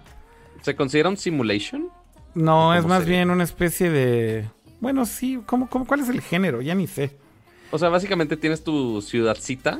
No, no es ciudadcita, pues, tienes tu islita. Bueno, tu islita, whatever. no, no te la mames. Este, y tienes a todo, pues ahí toda tu fregada comunidad y pues vas haciendo muchas cosas para que Mira, todos tus amiguitos estén felices. Según estés esto, el, ahí género correcto es Social Simulation Game. Ah. Ok. Ox, chido su coto. Pues, güey, o sea, ahí está. güey, Whatever that el- means. Pero, pero tiene todo sentido, güey. Es, es un simulador para. Maldita sea, güey. ¿Por qué me sale un anuncio de Best Buy diciéndome que compre el pinche Switch de edición especial, güey? A 24 meses sin intereses. ya, Te conocen bien, Akira, te conocen ya bien. le, ya le di clic, güey. Ya estoy abriéndolo aquí. Oh my god, así. ¿Todavía tienen? A ver si. Ay, está bien bonita la consola. Ay, Dios mío, Dios mío. Oye, y lo peor de todo es que no trae el juego. O sea, es No, el no trae el juego. Ajá. Es, Ajá. el, es el Switch. Nada más trae los viniles bonitos. No Exacto. Pero eh, a lo que voy era con lo del simulador era, es porque tal cual es un simulador en donde te endeudas de por vida y tienes que seguir trabajando para poder pagar tu isla y después seguir trabajando para poder comprar una casa y después seguir trabajando para poder pagar tus muebles Justamente- y tu ropa y creo seguirte que- endeudando y seguir trabajando. Creo que, creo que justamente ese es el tema, ¿no? Que siempre está esta discusión de que Animal Crossing sí te chupa la vida. Sí, Por- es muy exigente, güey. Sí, porque tienes que. No, no puedes dejar de trabajar para poder seguir. Pues de alguna manera disfrutando del juego, ¿no? O sea. ¿Qué, ¿Y qué significa disfrutar del juego? Pues seguir comprando cosas, seguir modificando cosas. Ahora, por ejemplo, le agregaron este nuevo modo como más detallado de decoración. También de los interiores.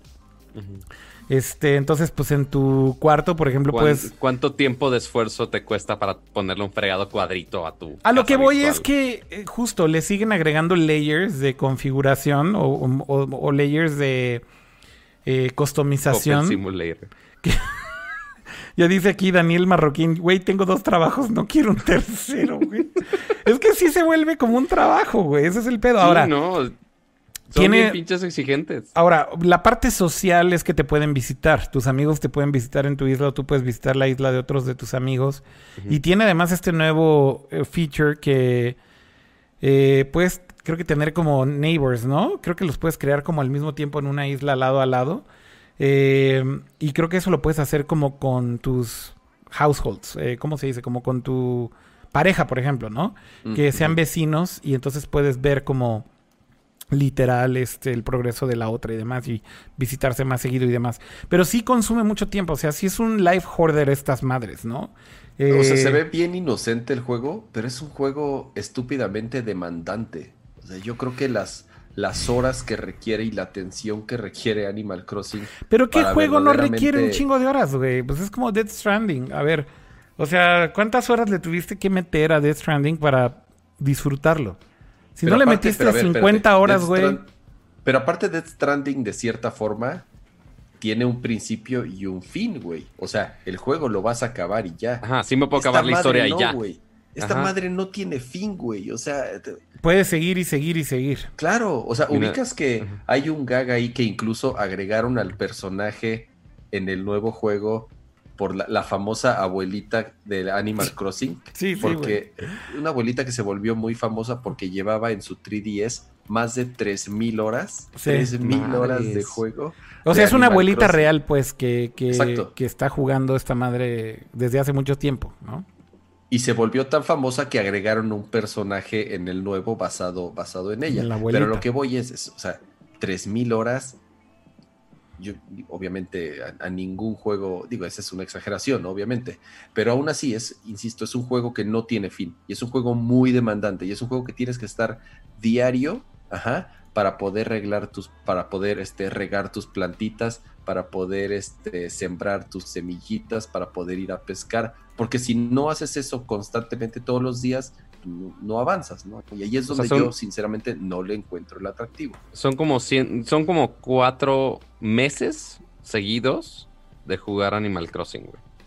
Que bueno, ahorita se pueden chingar un mes sin pedo, pero pues sí son cuatro meses de jugar esa madre. No, Pero yo, creo que justo lo que Nintendo hizo muy bien con Animal Crossing es que, a ver, yo no, lo- no lo he jugado todavía. eh, le mandaron review code solamente a algunos sitios de videojuegos en la eh, hace una semana. Pero básicamente hablaba con la gente de Nintendo y me dijeron, no te, te lo vamos a mandar, pero hasta que sea el lanzamiento. Entonces me lo van a mandar mañana, yo creo. Pero, pero lo que he leído, eh, por ejemplo, es que justo hay, desde la configuración de tu personaje, por ejemplo, le agregaron todavía muchas más opciones para configurar tu personaje. Les decía, por ejemplo, decorar internamente eh, tu este cuarto, muchas más opciones. Ahora puedes escoger el layout de tu isla, por ejemplo, eso es algo nuevo también y empiezas ya como con una isla que tú defines más bien como el tipo de layout que quieres tener. Eh, luego, ¿qué otras cosas son nuevas? Eh, pues hay, una lista. con, con tres amiguitos. Hay una lista enorme, dice aquí, una lista súper diversa de un ca- del cast de animales. Eh, luego tienes también ya... Ah, bueno, pues esto que les decía, completely redo furniture sets. Es que todo lo que hacen es que, insisto, cada feature lo hace como para consumirte aún más tiempo, güey.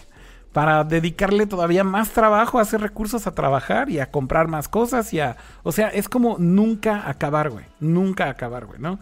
Eh, pero yo creo que también es como... ¿Realmente le tienes que meter tanto tiempo para disfrutarlo? No lo sé.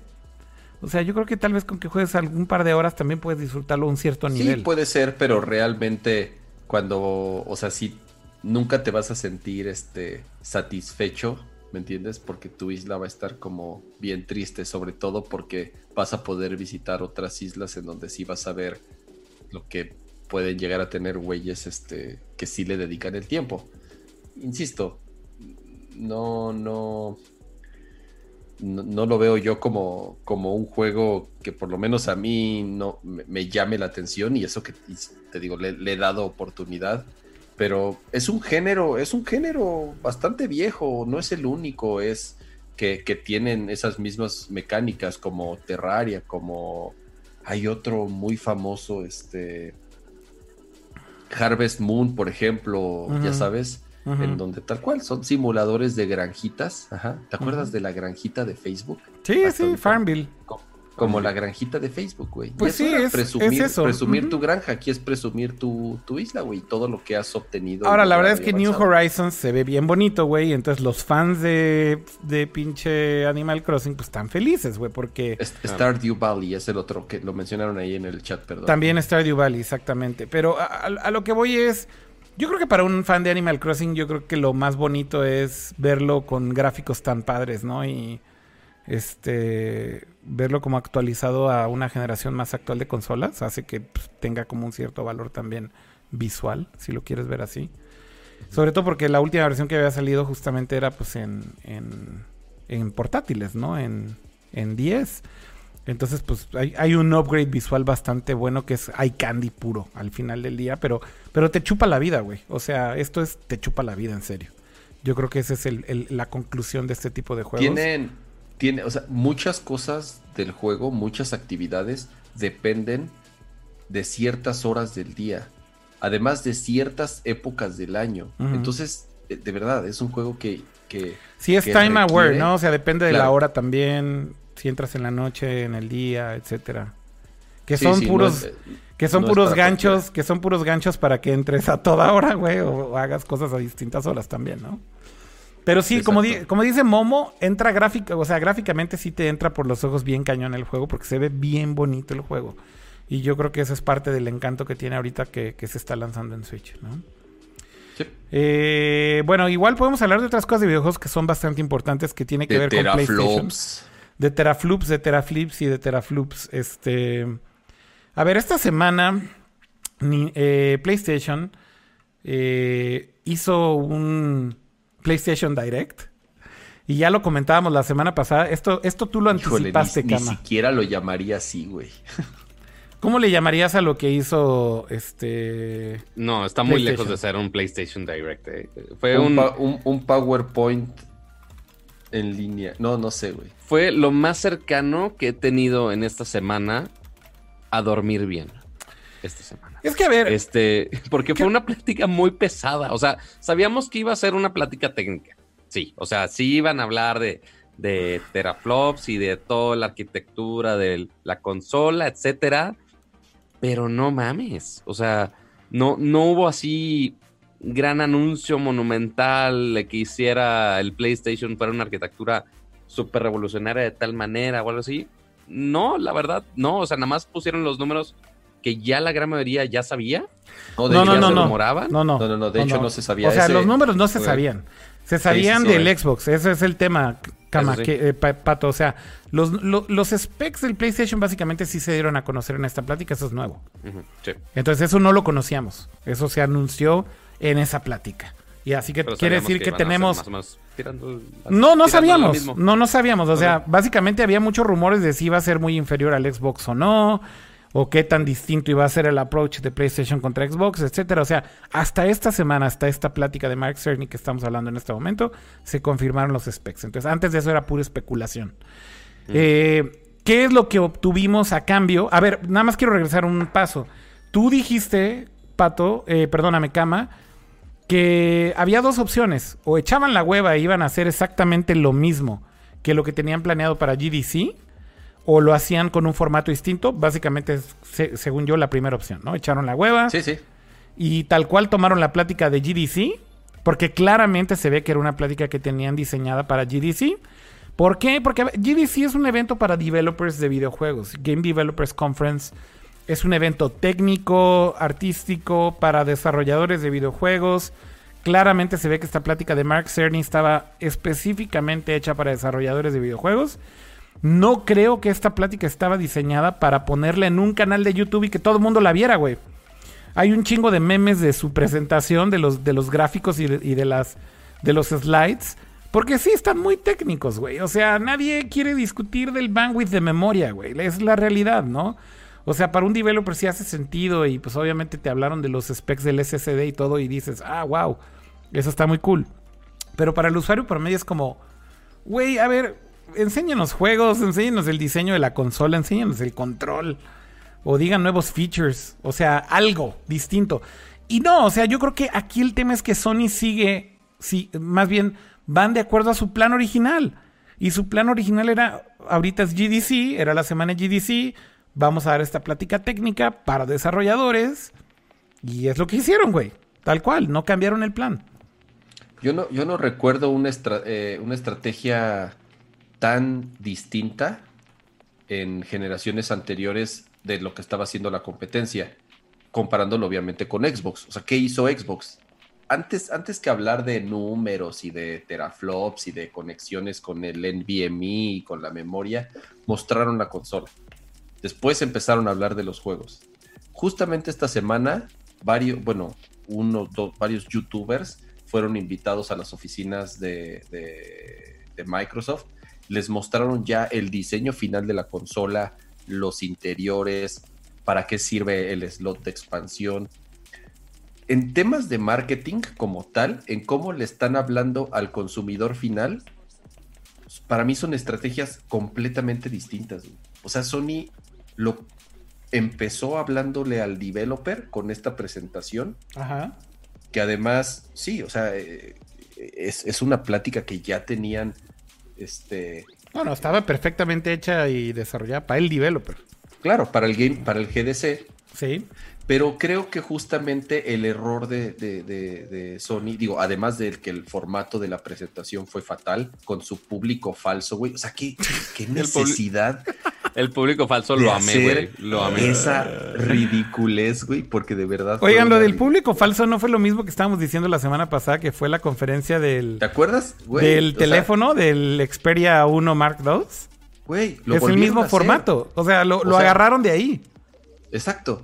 Entonces, ¿y qué pasó, güey? O sea, el, el- el verdadero güey interesado ahorita en saber del PlayStation 5 no, e- no es el developer. El developer ahorita ya está trabajando en, juegos de PlayStation 5, güey. O sea, los developers ya tienen sus kits, los developers ya están haciendo sus juegos. No todos, ahorita- pero sí hay muchos que ya lo tienen. Los principales, digamos, ¿no? Pues los principales Quien seguramente tiene- sí. Digamos que quien lo tiene que tener, ya lo tiene. ¿no? Seguramente sí.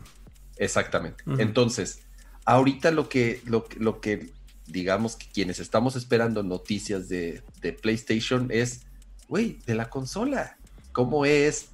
¿Qué juegos va a tener? ¿Cómo es el control? ¿Cuál es el diseño? A lo mejor son banalidades, ajá. No, no Pero son. al final del día, no en son. cuestión de marketing, eso es lo, eso, eso es, eso es lo más importante, güey. Y no han hecho nada de marketing.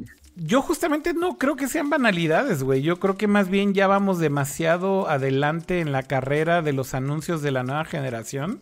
Y el problema es que Sony no nos ha dado mucho.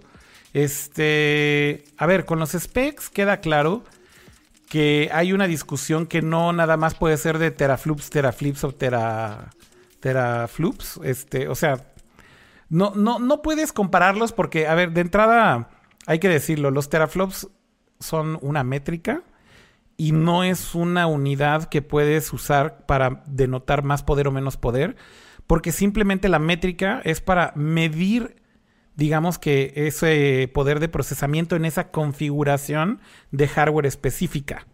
Entonces, un teraflop de, una, de un hardware no es lo mismo que un teraflop de, de otro. Estás comparando peras con manzanas, por así O decirlo. sea, porque literal. la Nada más quiero, nada más quiero, lo, nada más lo que quiero aclarar con esto es que si ven a alguien diciendo el Xbox tiene dos teraflops más, güey, por eso es más poderosa, es una aberración lo que están diciendo, es una tontería, güey. O sea, sí tiene más teraflops en la configuración de hardware del Xbox, sí, pero no significa que la configuración de Sony por tener menos teraflops sea inferior.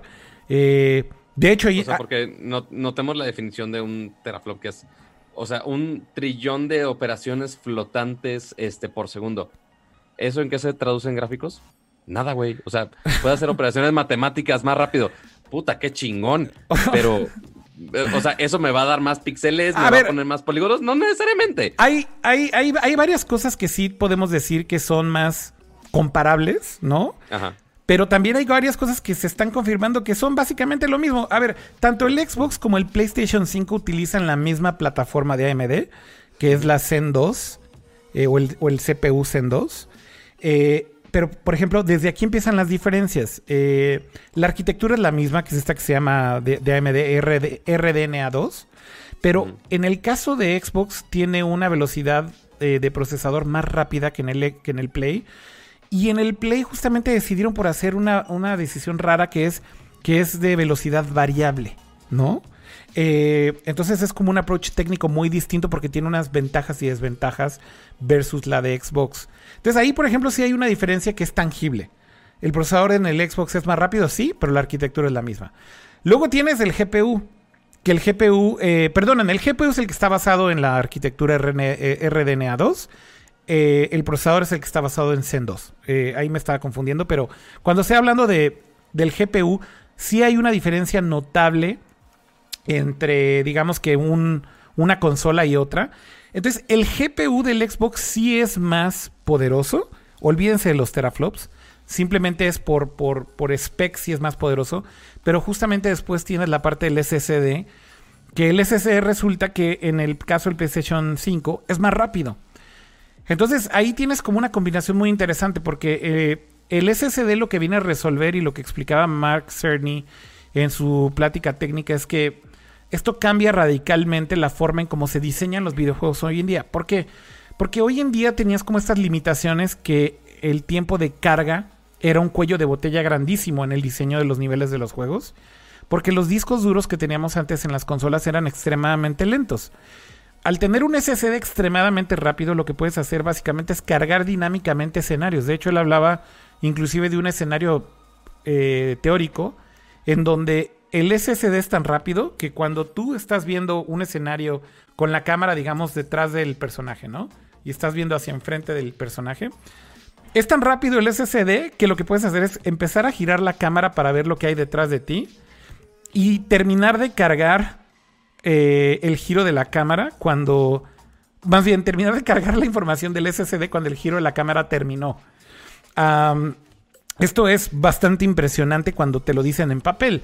Eh, y básicamente por las velocidades de transferencia que tiene el Play 5, se supone que pueden hacer cosas como un juego que nunca termine. O sea, estoy diciendo algo absurdo porque evidentemente podría tener un final. Pero a lo que voy es un nivel que literal sigue y sigue y sigue y nunca tienes una pausa de tiempo de carga. ¿No? Entonces, eh, eso es algo como bastante impresionante desde el punto de vista técnico. Ahora falta, güey, que los developers lo utilicen de esa manera, ¿no? Este. Entonces, eh, eh, por ejemplo, en memoria RAM tiene 16 GB de RAM, eh, es eh, GDDR6, es exactamente la misma que la del Xbox. Ah, yo creo que eso es importante también mencionarlo, que pues, quedan, digamos que bastante similares en ese sentido.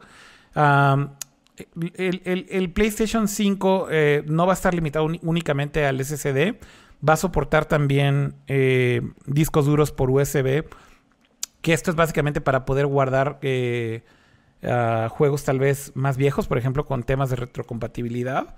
Ah, básicamente, por ejemplo, para juegos de PlayStation 4, ah, que ni siquiera van a poder usar ese tiempo de carga del SSD, entonces es más bien para juegos viejos. Pero bueno, em, por ejemplo, hablando de cosas también un poquito más técnicas, el, el, el SSD del PlayStation es custom y básicamente utiliza un estándar que es que básicamente se llama NVM, NVMe, eh, que se supone que vas a poder actualizar. Pero básicamente eso quiere decir que el spec para que puedas llegar al mínimo de lo que te pide el PlayStation 5 es que tenga esas certificaciones estándar que es NVMe y que al menos tenga 5.5 gigabytes por segundo de velocidad. El tema es que hoy, güey, no existen esos SSDs en el mercado, güey. O- Exacto. O, sea, ni siquiera lo podrías comprar para tener el SSD listo y que digas, le voy a actualizar mi SSD al PlayStation, le voy a comprar uno de 2 teras. No existe, güey. El, el estándar, básicamente hoy en día en el mercado, no hay, güey. No lo puedes comprar, güey. Period. Eh, en el caso de Xbox, bueno, tomaron un approach un poco distinto, pero otra vez cuando te vas viendo como paso por paso, como eh, di- digamos que renglón por renglón, sí, güey, sí tiene un procesador más rápido, sí tiene un GPU tal vez también un poco más rápido, pero justamente tiene un tiempo de carga menor en su SSD. Eh, ¿Cómo va a impactar esto? No lo sabemos. Son como dos approaches un poquito distintos. Y de hecho hay muchos análisis muy interesantes. Porque es una batalla que es complicada de descifrar sin tener todavía, digamos que juegos, uno, para comparar. eh, o algo tangible, ¿no? Pero sí es difícil de comparar cuando uno se fue por raw speed en el SSD y el otro se fue por raw speed en el GPU. ¿Cuál va a ser la mejor combinación? No lo sabemos, güey. Esa es la respuesta correcta. Hoy en día es muy difícil evaluar esto y es muy difícil anticipar si uno va a tener realmente ventajas muy grandes contra el otro eh, una vez que salgan al mercado, ¿no?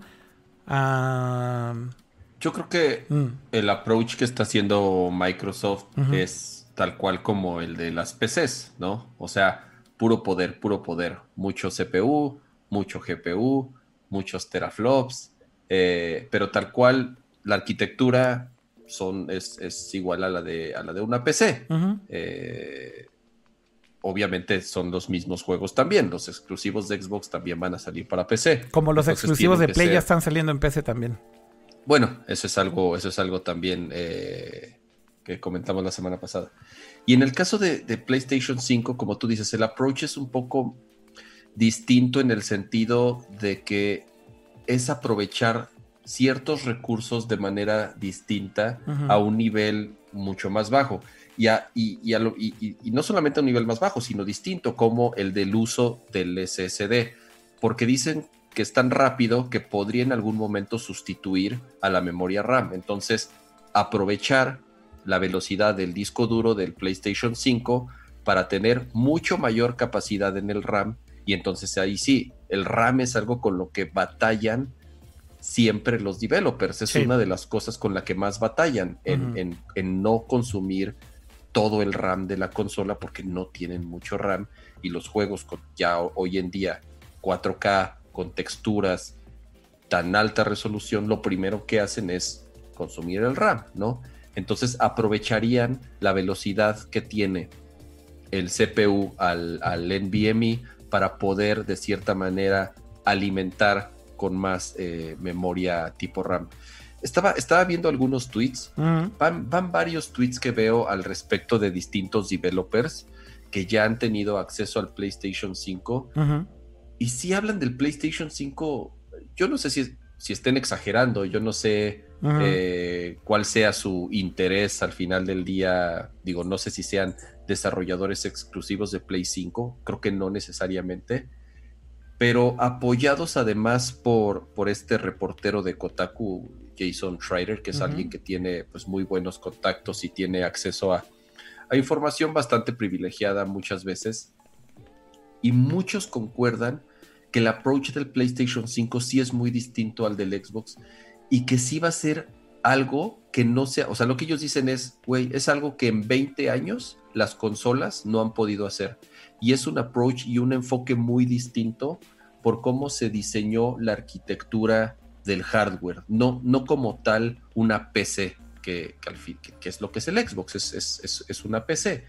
Entonces, y ahí es donde entra justamente Mark Cerny, ¿no? O sea, el, el, el cuate, la verdad, digo, él, sabemos que él es el, él es el diseñador de, la plataforma, de la arquitectura de- del PlayStation 5 y el tipo es un genio. Desgraciadamente es la persona más aburrida en el planeta Tierra y para, para explicar y, y dar presentaciones, ¿no? Entonces, eh, sí fue muy interesante la plática, sobre todo por el enfoque que tenía y a quién estaba dirigida, pero insisto que eh, la estrategia, por lo menos, digo, no, no, no, trabajo en Sony, no puedo decir que están equivocados, pero en general no ha sido tan bien recibida comparándolo como lo está haciendo Xbox, ¿no? Insisto que han sido estrategias muy distintas, tal vez eh, similar a, lo que están haciendo incluso en el diseño de sus consolas, ¿no? Si son arquitecturas y, y formas de pensar tal vez muy diferentes. Yo creo que uno de esos puntos de los que hablas, Kama, que muchos de estos este, developers eh, dijeron, bueno, lo que dices de Mark Cerny, sí, o sea, pues es un cuate técnico, es un cuate muy genio, sí, pues es el responsable de la arquitectura de las últimas consolas de Sony desde el PlayStation 3, creo. Eh, así que lleva ya un rato trabajando con Sony, pero yo creo que de lo que vale la pena rescatar es como de la reacción de los developers que justamente yo creo que comenzaron a, decir sus opiniones de estar trabajando con la consola o el dev kit. Y una de las cosas que me llama mucho la atención de Mark Cerny es cuando dice que, te, que el PlayStation 5 básicamente le va a dar la oportunidad a los developers de replantear cómo se hace, por ejemplo, el level design de un juego, ¿no? Eh, él ah, usa este ejemplo, y creo que es un ejemplo bastante válido, en donde dice que durante los últimos 20 años, eh, que esto es básicamente las consolas de generación, eh, digamos, actual en cuanto a gráficos en 3D, tenían un problema muy grave y era justo los tiempos de carga, ¿no? Y los tiempos de carga se ocultaban de mil formas, ¿no? Por ejemplo, en los niveles, pues había niveles que eran muy cortos justamente porque tenías que cargar otra vez en la memoria este, entre nivel y nivel, ¿no? Entonces, los developers inventaban cosas para tratar de ocultar que estaba cargando la consola, pero al final pausabas el juego, ¿no? Al final lo que hacías era literal o poner una pantalla que decía loading o poner alguna especie de transición eh, como estos pasillos o estas secuencias precargadas también en memoria en donde veías como una secuencia ahí de el personaje moviéndose de un lugar a otro para darle ese tiempo de carga a la consola y ya que estaba listo entonces abrirte otra vez como al siguiente nivel. Entonces lo que dice Mark Cerny es imagínate justo el replantear cómo haces el level design, ¿no? Cómo si haces un diseño de un, de un juego que no tiene tiempos de carga, ¿qué harías, güey? Este, ¿cómo sería ese nivel? Y yo creo que sí es un cambio de paradigma en muchos sentidos que puede dejar que los developers experimenten con cosas que antes técnicamente básicamente eran no posibles, ¿no? Sí, Eh, los, los tenía limitados, los, los amarraba de manos muchas veces en, en temas de creatividad. Sí, y yo creo que aquí al final del día también, a ver, eh, el- la velocidad de tiempo de carga también del Xbox es bastante rápida, no tan rápida como la del PlayStation 5 en el SSD, pero creo que básicamente estamos hablando de lo mismo, ¿no? Cuando hacen el demo, no sé si vieron el clip de Xbox que sacaron esta semana también, de cómo funciona lo del resume, eh, de, de que puedes tener varios juegos y los dejas como en pausa y entonces qué tan rápido brincas entre un juego y otro. Eh, eso también es un buen demo de cómo puedes utilizar el SSD en el Xbox eh, Series X. Y la verdad es que es impresionante, ¿no? O sea, dejan un juego en pausa, se van a otro y el tiempo de carga son así literal como dos segundos o tres segundos de cambiar de un juego a otro en donde lo dejaste. Entonces es, es bastante impresionante cuando lo ves ya en uso. Pero si te fijas son como dos enfoques muy distintos. Xbox lo muestra más como desde el lado del UI de el sistema operativo del juego. Y Mark Cerny lo piensa más como un tema que puede ayudar al developer a hacer Lo cosas muestra en. PowerPoint. Y con- bueno, güey, lo mostró en PowerPoint porque era para developers, güey. Eso yo no lo critico, güey. No, o sea, güey, está chingón. La- la- o sea, que nadie discute que era una conferencia para developers y que estaba enfocada para developers y que fue muy valiosa para developers. Pero falta la otra mitad, güey. Pues es que más bien no han mostrado lo que es la consola porque todavía no han hecho su evento de lanzamiento oficial, güey. Esa es la verdad.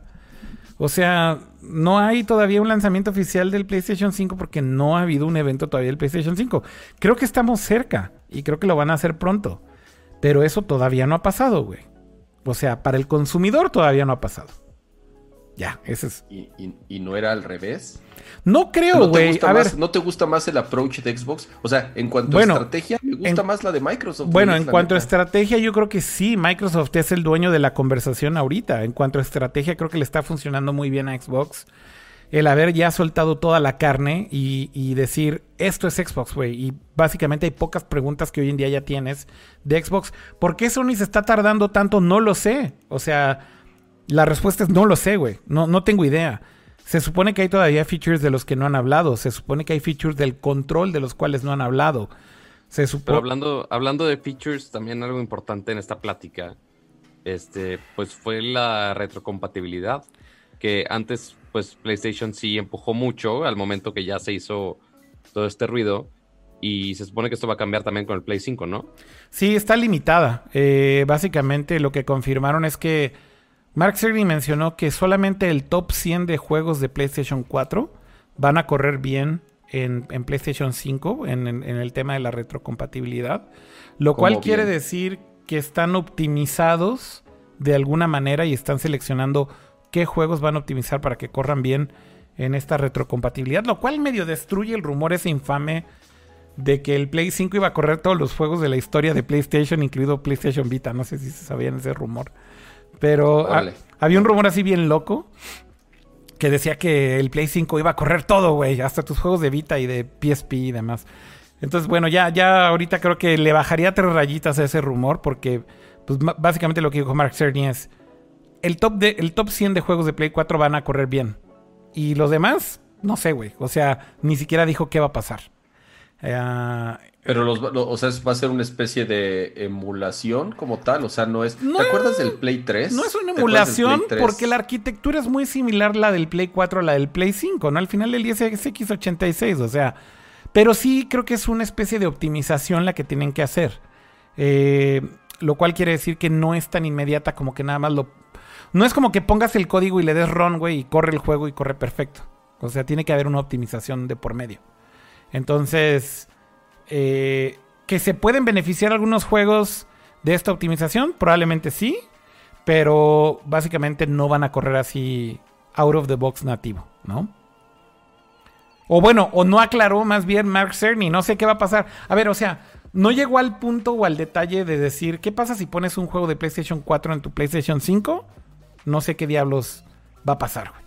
A lo mejor sí corre, güey. A lo mejor en lo que se refería es que no va a correr óptimo.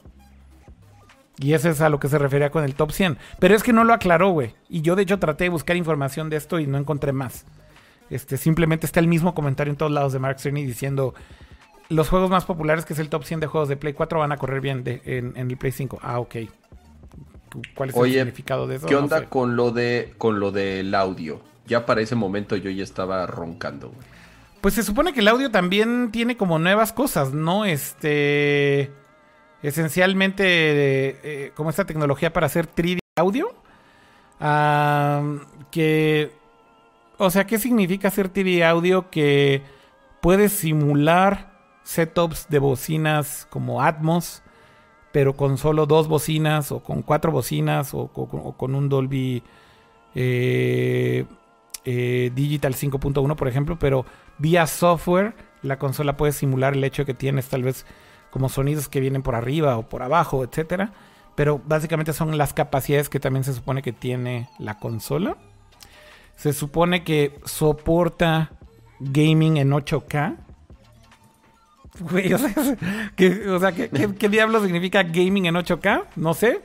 Se supone que soporta... A, a, se- a 6 frames por segundo, güey. Pues es como lo que decían del PlayStation 4, ¿no? Que era una consola que estaba diseñada para juegos 4K. ¿Cuántos juegos 4K real salieron? Hasta que no salió el Pro. Este. Entonces también como y que, no es, y que acuérdate que no es Y que no es 4K real. Nativo, ajá. Eh, Entonces, desde ahí ya tienes el problema de que sabrá Dios qué significa esto. Por ejemplo, dice también Mark Cerny, va a soportar 4K en 120 Hz. Chido, güey. Ahora necesitas un monitor que puedas disfrutar de juegos este 4K 120. No tienes una tele ni siquiera que pueda hacer eso, para empezar. Prácticamente nadie. No, Este- y la consola no tiene DisplayPort, entonces no podrías conectarlo a un No sabemos. de gaming. No sabemos si la, si la consola va a tener DisplayPort o no, cama. Y Ah, además, tienes razón, no sabemos. No sabemos porque no sabemos los puertos, pero otra cosa es, no sabemos si tal vez están adoptando ya también el nuevo, este, HDMI. el nuevo HDMI que sí lo soporta. Que creo que es probable, ¿no? Creo que Xbox ya lo trae, ¿no? Sí, 2.2. Y se supone que justamente ahí sí, por vía HDMI sí podrías hacer lo de los 120 Hz, ¿no? Eh, o tal vez trae DisplayPort y ya con eso solucionas todo. No lo sé, por eso es que son pura especulación ahorita, ¿no? ¿Qué otras cosas se anunciaron? O sea, ¿o ¿qué otras cosas se confirmaron más bien? Eh, el downclocking, eh, lo que dice Mark Cerny en su plática es que él cree que va a pasar en muy pocas ocasiones. Eh, pero bueno, al final del día, como decían en el chat, ahora el cuello de botella es el procesador y el GPU, ¿no? Porque bueno, cuando tienes velocidades de carga tan absurdas, del SSD, ¿dónde está el cuello de botella? Pues está en, está en, en el GPU, está en el CPU. Entonces, o sea, por eso digo que la comparación del Xbox y del Play es muy rara, porque son como approaches bastante distintos en cuanto a la arquitectura. En cuanto al- a los chipsets es muy parecida, porque son casi casi los mismos componentes. Pero definitivamente el approach del diseño de arquitectura es distinto.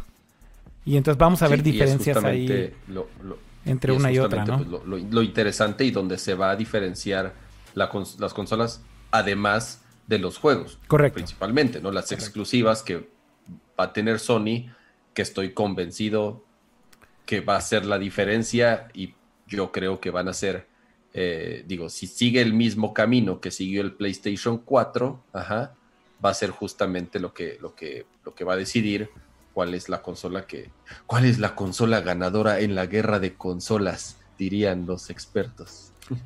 Sí, exactamente. Yo, yo ahí también ya entiendo.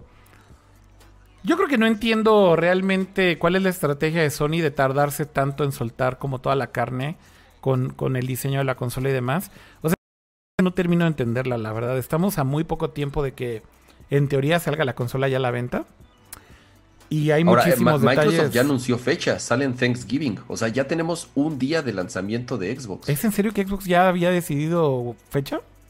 Lo Sí, justamente lo anunciaron. salió hace relativamente poco, esta, hace un par ajá, de días. esta, esta, esta, esta semana que, que te digo, eh, reunieron algunos youtubers para mostrarles la, la consola y cómo ¿Ya se confirmaron que es Thanksgiving entonces? Ya dijeron que es Thanksgiving, así es. O sea, ya hay una fecha de salida para... Thanksgiving para, para ponerlo de manera más precisa es noviembre qué? Ah, según yo cambia, cambia cada año, pero Es creo, que el es segundo fin de semana de noviembre, ¿no? Una cosa así. Algo así, exactamente. Pues bueno, bueno, el, el- el- el- el tema se pone interesante, ¿no? Yo creo que al final del día vamos a tratar de esperar a que Sony haga su anuncio completo para hacer una comparación más justa, si lo queremos ver así con Xbox.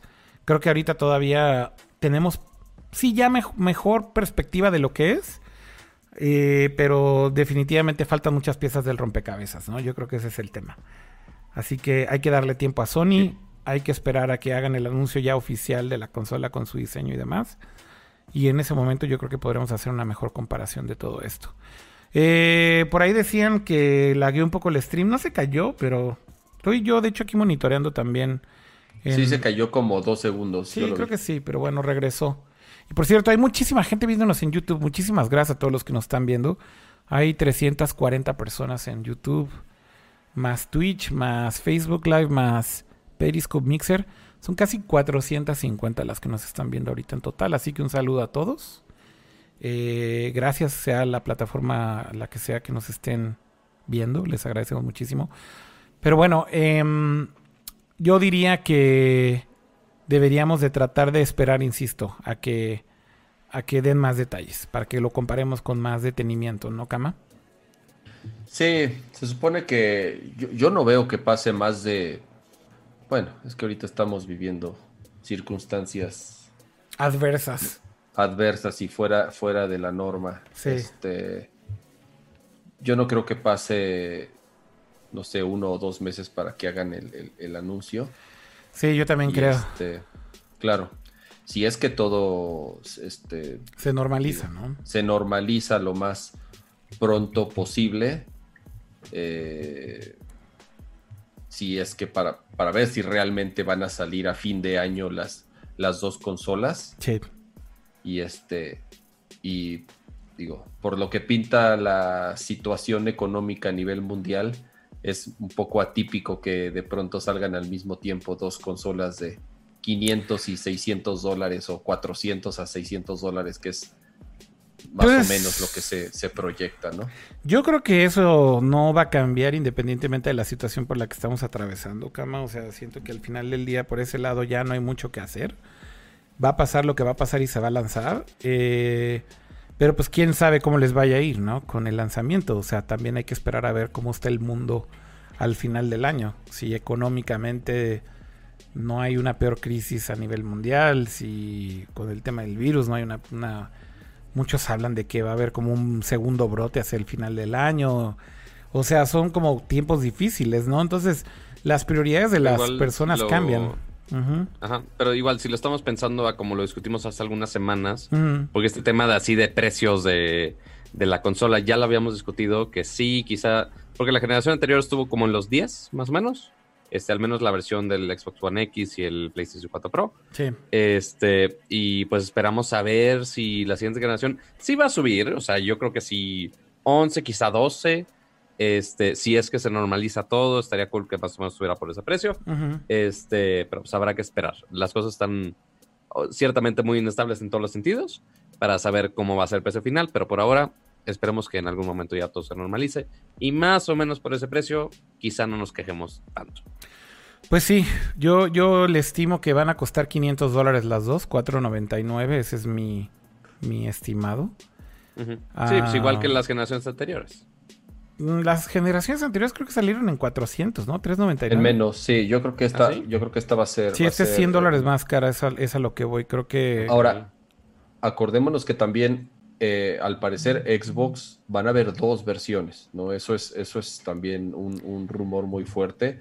Toda la campaña y toda la estrategia que ahorita ha hecho Microsoft está enfocada en la Series X, sobre todo por una entrevista que igual le hicieron a, a uno de los líderes de proyecto eh, en un canal de YouTube que justamente estaban platicando de la consola y dijo, bueno, este es, porque le dijo, a ver, eh, eh, ¿por qué se llama? Y más o menos tratando de explicar el nombre, ¿no? El- la confusión que hay de los nombres de este... De los Xbox. de, de los, de los, de los nom- del nuevo nombre del- de, de Xbox, ¿no? Entonces decía, bueno, esta es, eh, o sea, la generación se llama Xbox y esta se llama Series, Series X. ¿no? O sea, como que hizo mucho énfasis en que la generación se llama Xbox y ese modelo en particular es la serie La torrecita, X. el refrigeradorcito negro. El refrigeradorcito es la serie X, Correcto. ¿no? Entonces, como que sí da A a, entender entender, que sí, podría haber un Series S. Exactamente, un Series S o un Series One Whatever. o un Series whatever, ajá, que va a ser, va a correr los mismos juegos, pero tal vez no en 4K. A lo mejor se queda en 1080p, o bueno, a lo mejor sí en 4K, pero no con texturas en alta resolución, o a lo mejor no tendría. Yo lo que no termino de hacer, switch. yo lo que no termino de entender es cuál va a ser la diferenciación, ¿no, Kama? Porque, o sea, como que entre un, bueno, a lo mejor entre un PlayStation 4 Pro y un PlayStation normal sí puedes ver la diferencia muy claramente.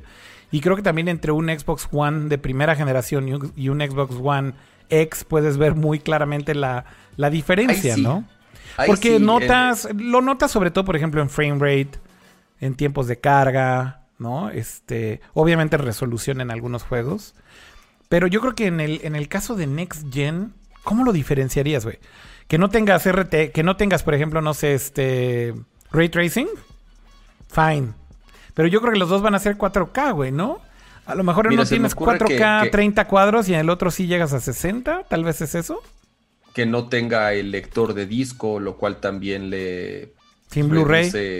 tamaño y costo. Que no tenga a lo mejor el SSD de un terabyte, sino de 512. 512. ujú. Eso puede ser, o sea, ya lo, ya lo platicamos, un, un puro NVMe de un terabyte vale 200, 250 dólares. El- la pura memoria es prácticamente la mitad de precio de la, de la consola, ¿no? Entonces, sí, eh, estaría interesante saber qué, qué- qué otro tipo de cosas, porque yo no veo que en capacidad de juegos me costaría mucho trabajo que una sea menos capaz que la otra, ¿ya sabes? O sea, porque si estás diciendo al mismo tiempo, esta se ve chida, pero esta no, ¿eh? Esta se ve un poco chafita, güey, ¿me entiendes? Sí. Yo, yo no veo a Microsoft o a Sony, digo, no, creo que Sony nunca, por lo menos no se ha rumoreado eh, que vayan a ser dos versiones del PlayStation 5, según yo. Hasta siempre ha sido solamente una. Pero por lo menos en Microsoft, en donde sí todo apunta a que sean dos consolas, yo no veo que de primera instancia, si te digan, aquí vas a poder ver los juegos bien y en esta más o menos, o no tan bien, ¿no? Más bien van a ser como otro tipo de recortes, pero no creo que en la capacidad eh, de procesamiento visual. Está cañón. La verdad es que sí falta mucha información con todo esto, ¿no? Este, no tenemos todavía la foto completa, insisto, para comentar todo. Pero bueno, pues es lo que es, así lo decidió Sony. Yo coincido contigo, Kama, y con lo que dice en el chat. Yo creo que hasta ahora la narrativa la va ganando Xbox. Yo creo que hasta ahora Xbox se ve mejor preparado para esta generación que PlayStation, por lo menos en papel, con su oferta de lo que significa Xbox, ¿no? O sea, tienes Game Pass, tienes Xcloud, tienes una consola muy potente. Pero al final, a ver, recordemos, güey, todas las generaciones pasa lo mismo. ¿Qué es lo que vende las consolas? ¿Son los juegos? Y al final está ese meme ahorita famosísimo ahorita en Twitter de los specs del Play 5, los specs del Xbox One X y luego el Switch y solamente está una imagen de Animal Crossing. Y la neta es que es muy cierta, güey. O sea, el Switch está vendiéndose como pan caliente. Güey, ¿cuántas pinches consolas han vendido? ¿Cuántos güeyes han comprado consola doble o triple del Switch por Animal Crossing, por la edición especial de Animal Crossing? ¿Cuántos juegos están moviendo? Y, güey, esos specs, no, nadie habla de sus specs, güey. Este... y, es, y, espérate que saque Nintendo el, el, Switch Pro o Switch Advance o Switch lo que quieras llamarle. Pero eso es a lo que voy, o sea, ¿qué, ¿qué, es lo que vende? Lo que vende son los juegos, güey. Y, y, y, Sony en ese sentido, sí debo decirlo. Vende los teraflops, chavos, vende los teraflops. No, los teraflops no importan, pato, ese es el pedo, güey. La gente se clava. Ya sé, ya sé, es, es, era la broma, era la broma. A ver, ahorita que estás jugando por primera vez The Last of Us, Pato, ¿qué opinas de The Last of Us? Está bien bonito, está bien padre. Está bien Pero chingón, sí, ya, ¿no? ya, ya me malacostumbré a jugar en 4K, HDR, lo que quieras. Bueno, sí, no estás, no, estás, no estás jugando el remaster, ¿no? Estás jugando el primero primero. No, o sea, pero pues sí, Last of Us Remastered. Ah, ok, pero sí estás sí jugando. Está remastered. Es que están las dos versiones, no sabía cuál estás jugando. Sí, com compré un remaster ahí para cuando regreses, pues ahí está. Oye, y entonces, este... Pero, pero lo que voy es al final lo que importa es el contenido, el, el, si los juegos son buenos. Sí. Y los estudios de Sony, güey, están muy cabrones, güey. O sea, los estudios sí, o sea, por de más Sony... que pague una consola con los N mil teraflops que quieras, y va a ser una versión de Halo que quizá no salga tan chida, y ya fuera de ahí no va a haber ninguna otra exclusiva más que Gears of War, pues ya no sé si realmente compraría. O sea, porque finalmente la consola no sabes si la compras por. No la compras por el desempeño, la compras por los juegos exclusivos ya si van a usar todos los juegos, si te quieres ir por los teraflops, ok, cómprate una PC Master Race y estarla upgradeando cada dos segundos. Pero, pues, por realmente por los juegos, pues te fijas en los juegos, no en el desempeño en la consola. Y que además Microsoft ya dijo que para el lanzamiento del nuevo Xbox no va a tener juegos exclusivos. O sea, eh, no han dicho bien cuáles, pero por lo menos los first party, los juegos principales de Microsoft y esas franquicias que, que llevan rato en, en, en, Xbox no van a estar listas para el lanzamiento del de nuevo Xbox, ¿no? Entonces, ahí sí quién sabe qué tanto les vaya a pegar eso. Sí, yo creo que yo creo que eso es parte de lo que debe ser la conversación del día a día, ¿no? Este Microsoft salió a comprar un montón de estudios y sí tienen un montón de estudios nuevos first party. Pero pues vamos a ver con qué juegos salen. Y yo creo que ahí es en donde se va a definir todo. En qué juegos sacan, en qué tipo de contenido exclusivo tienen las dos consolas, eso es lo que va a hacer que una consola termine ganando o no. Realmente ahí se nos va a olvidar todo lo de los teraflops, teraflips y teraflops. Y nadie va a hablar de eso otra vez.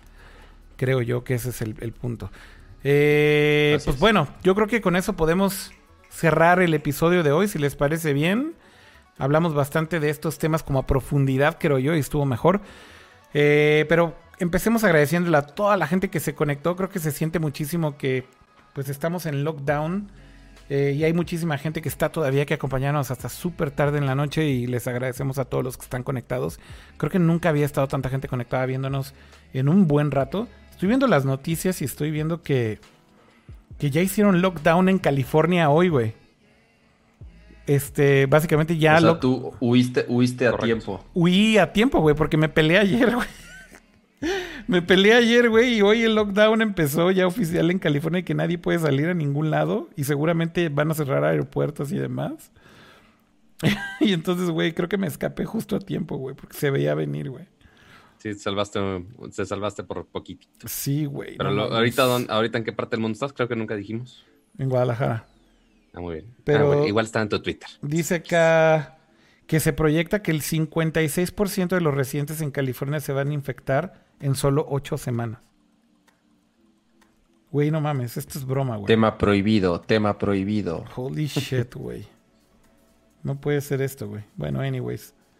¿Qué Pero bueno, mientras esperemos que estén jugando muchas cosas. Ahí nos comparten qué juego o qué app están usando para pasar el rato en estos días.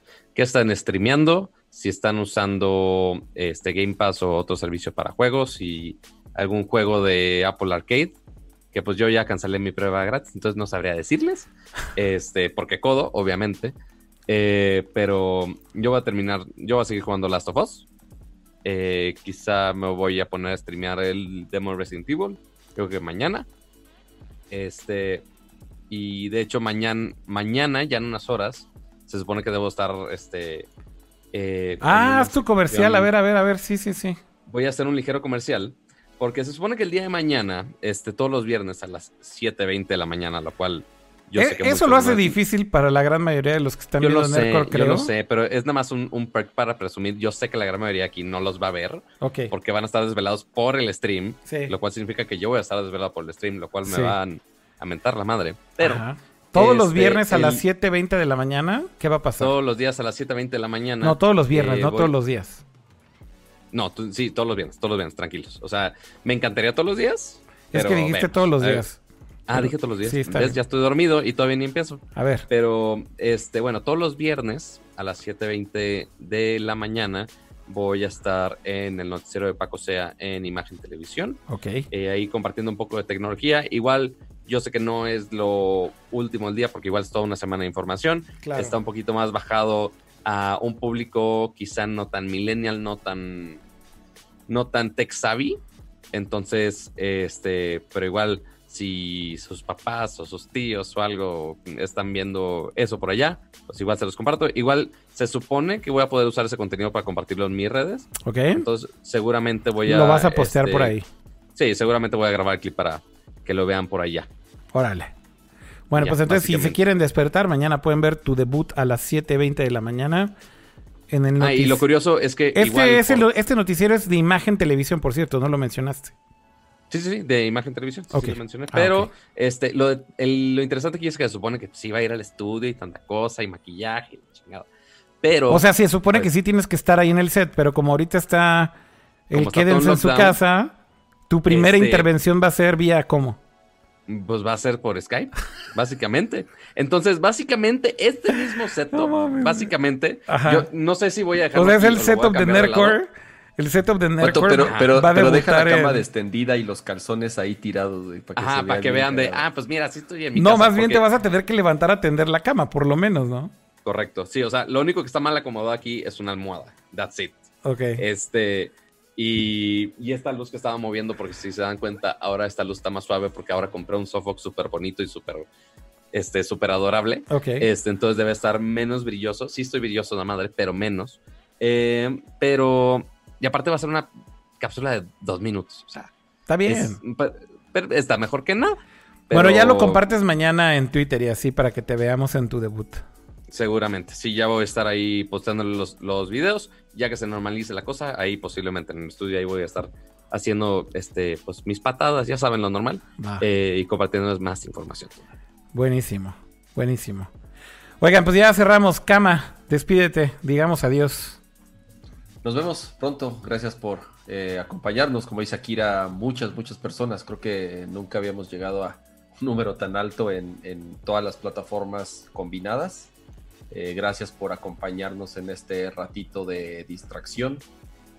Eh, escríbanos de cómo están pasando en su casa, cómo están trabajando desde su casa, si quieren que hablemos de algunos temas en particular, no nada más de las eh, noticias que han sucedido en la semana de tecnología, es algo que también iremos integrando al, podcast. Y pues bueno, eh, gracias Akira, gracias Pato, y nos vemos y hablamos la próxima semana. Y antes que se No vayan, olviden pues, tengo- descargar el podcast. Ajá, exacto, ya iba a ser los anuncios parroquiales, que si están aquí en vivo, aprovechando que sí tuvieron la oportunidad de estar en sus casitas cómodos con una chelita escuchando este podcast y viéndolo en vivo, dejen su bonito like en, en YouTube si no son suscritos Sí, al antes canal. de que se Sus- vayan, denle like. Exactamente, denle like a- al, al videito, no les cuesta nada antes de que cierren el tab. Este, también si les gusta escuchar podcast en, podcast en audio, suscríbanse en su plataforma favorita, se hace Spotify, se hace Apple Podcast, se hace, no me acuerdo cuál era el otro que dijimos que Pocket Cast, si no me equivoco. Este, ahí lo estamos subiendo. Seguramente mañana el señor Akira nos va a estar ayudando para publicar esto este, ya con chapters y todo súper bonito. Y también eh, recuerden que está el canal de Nerdcore Clips si quieren ver el tema, un tema en específico de todo lo que hablamos para que no se chuten las dos horas corridas. Si quieren nada más de las notas de Apple, si quieren hablar, escuchar nada más lo de PlayStation 5, etcétera, también están los clips divididos para que lo puedan ver más fácilmente. Pero igual, este, si específicamente si lo están checando en Spotify y en Apple Podcast, suscríbanse, dejen su reseña en Apple Podcast que ayuda bastantito. Este, y pues todo su feedback es más que bienvenido. Buenísimo. Pues ya tienen ahí todos los avisos parroquiales. Eh, nos escuchamos la próxima semana. Cuídense mucho, no importa en dónde estén. Sean proactivos y mejor guárdense en sus casas si pueden. Si pueden trabajar remoto, háganlo. No se expongan. Mejor, mejor, insisto, cuídense, cuídense lo más que puedan. No hay que tomarse a la ligera esto. Pero bueno, esperamos estar por aquí la próxima semana, como siempre, normal. Eh, aquí nos vemos el próximo jueves. Eh, y gracias por escucharnos. Hasta la próxima semana y descansen, cuídense mucho. Por ahí está diciendo Clear 213. Felicidades, felicidades a la Kira por su cumpleaños. Sí, fue esta semana. Gracias. Ya. E-, era cuídense. todo lo que tenía que Adiós. decir. Cuídense. Adiós, cuídense. Bye. Bye.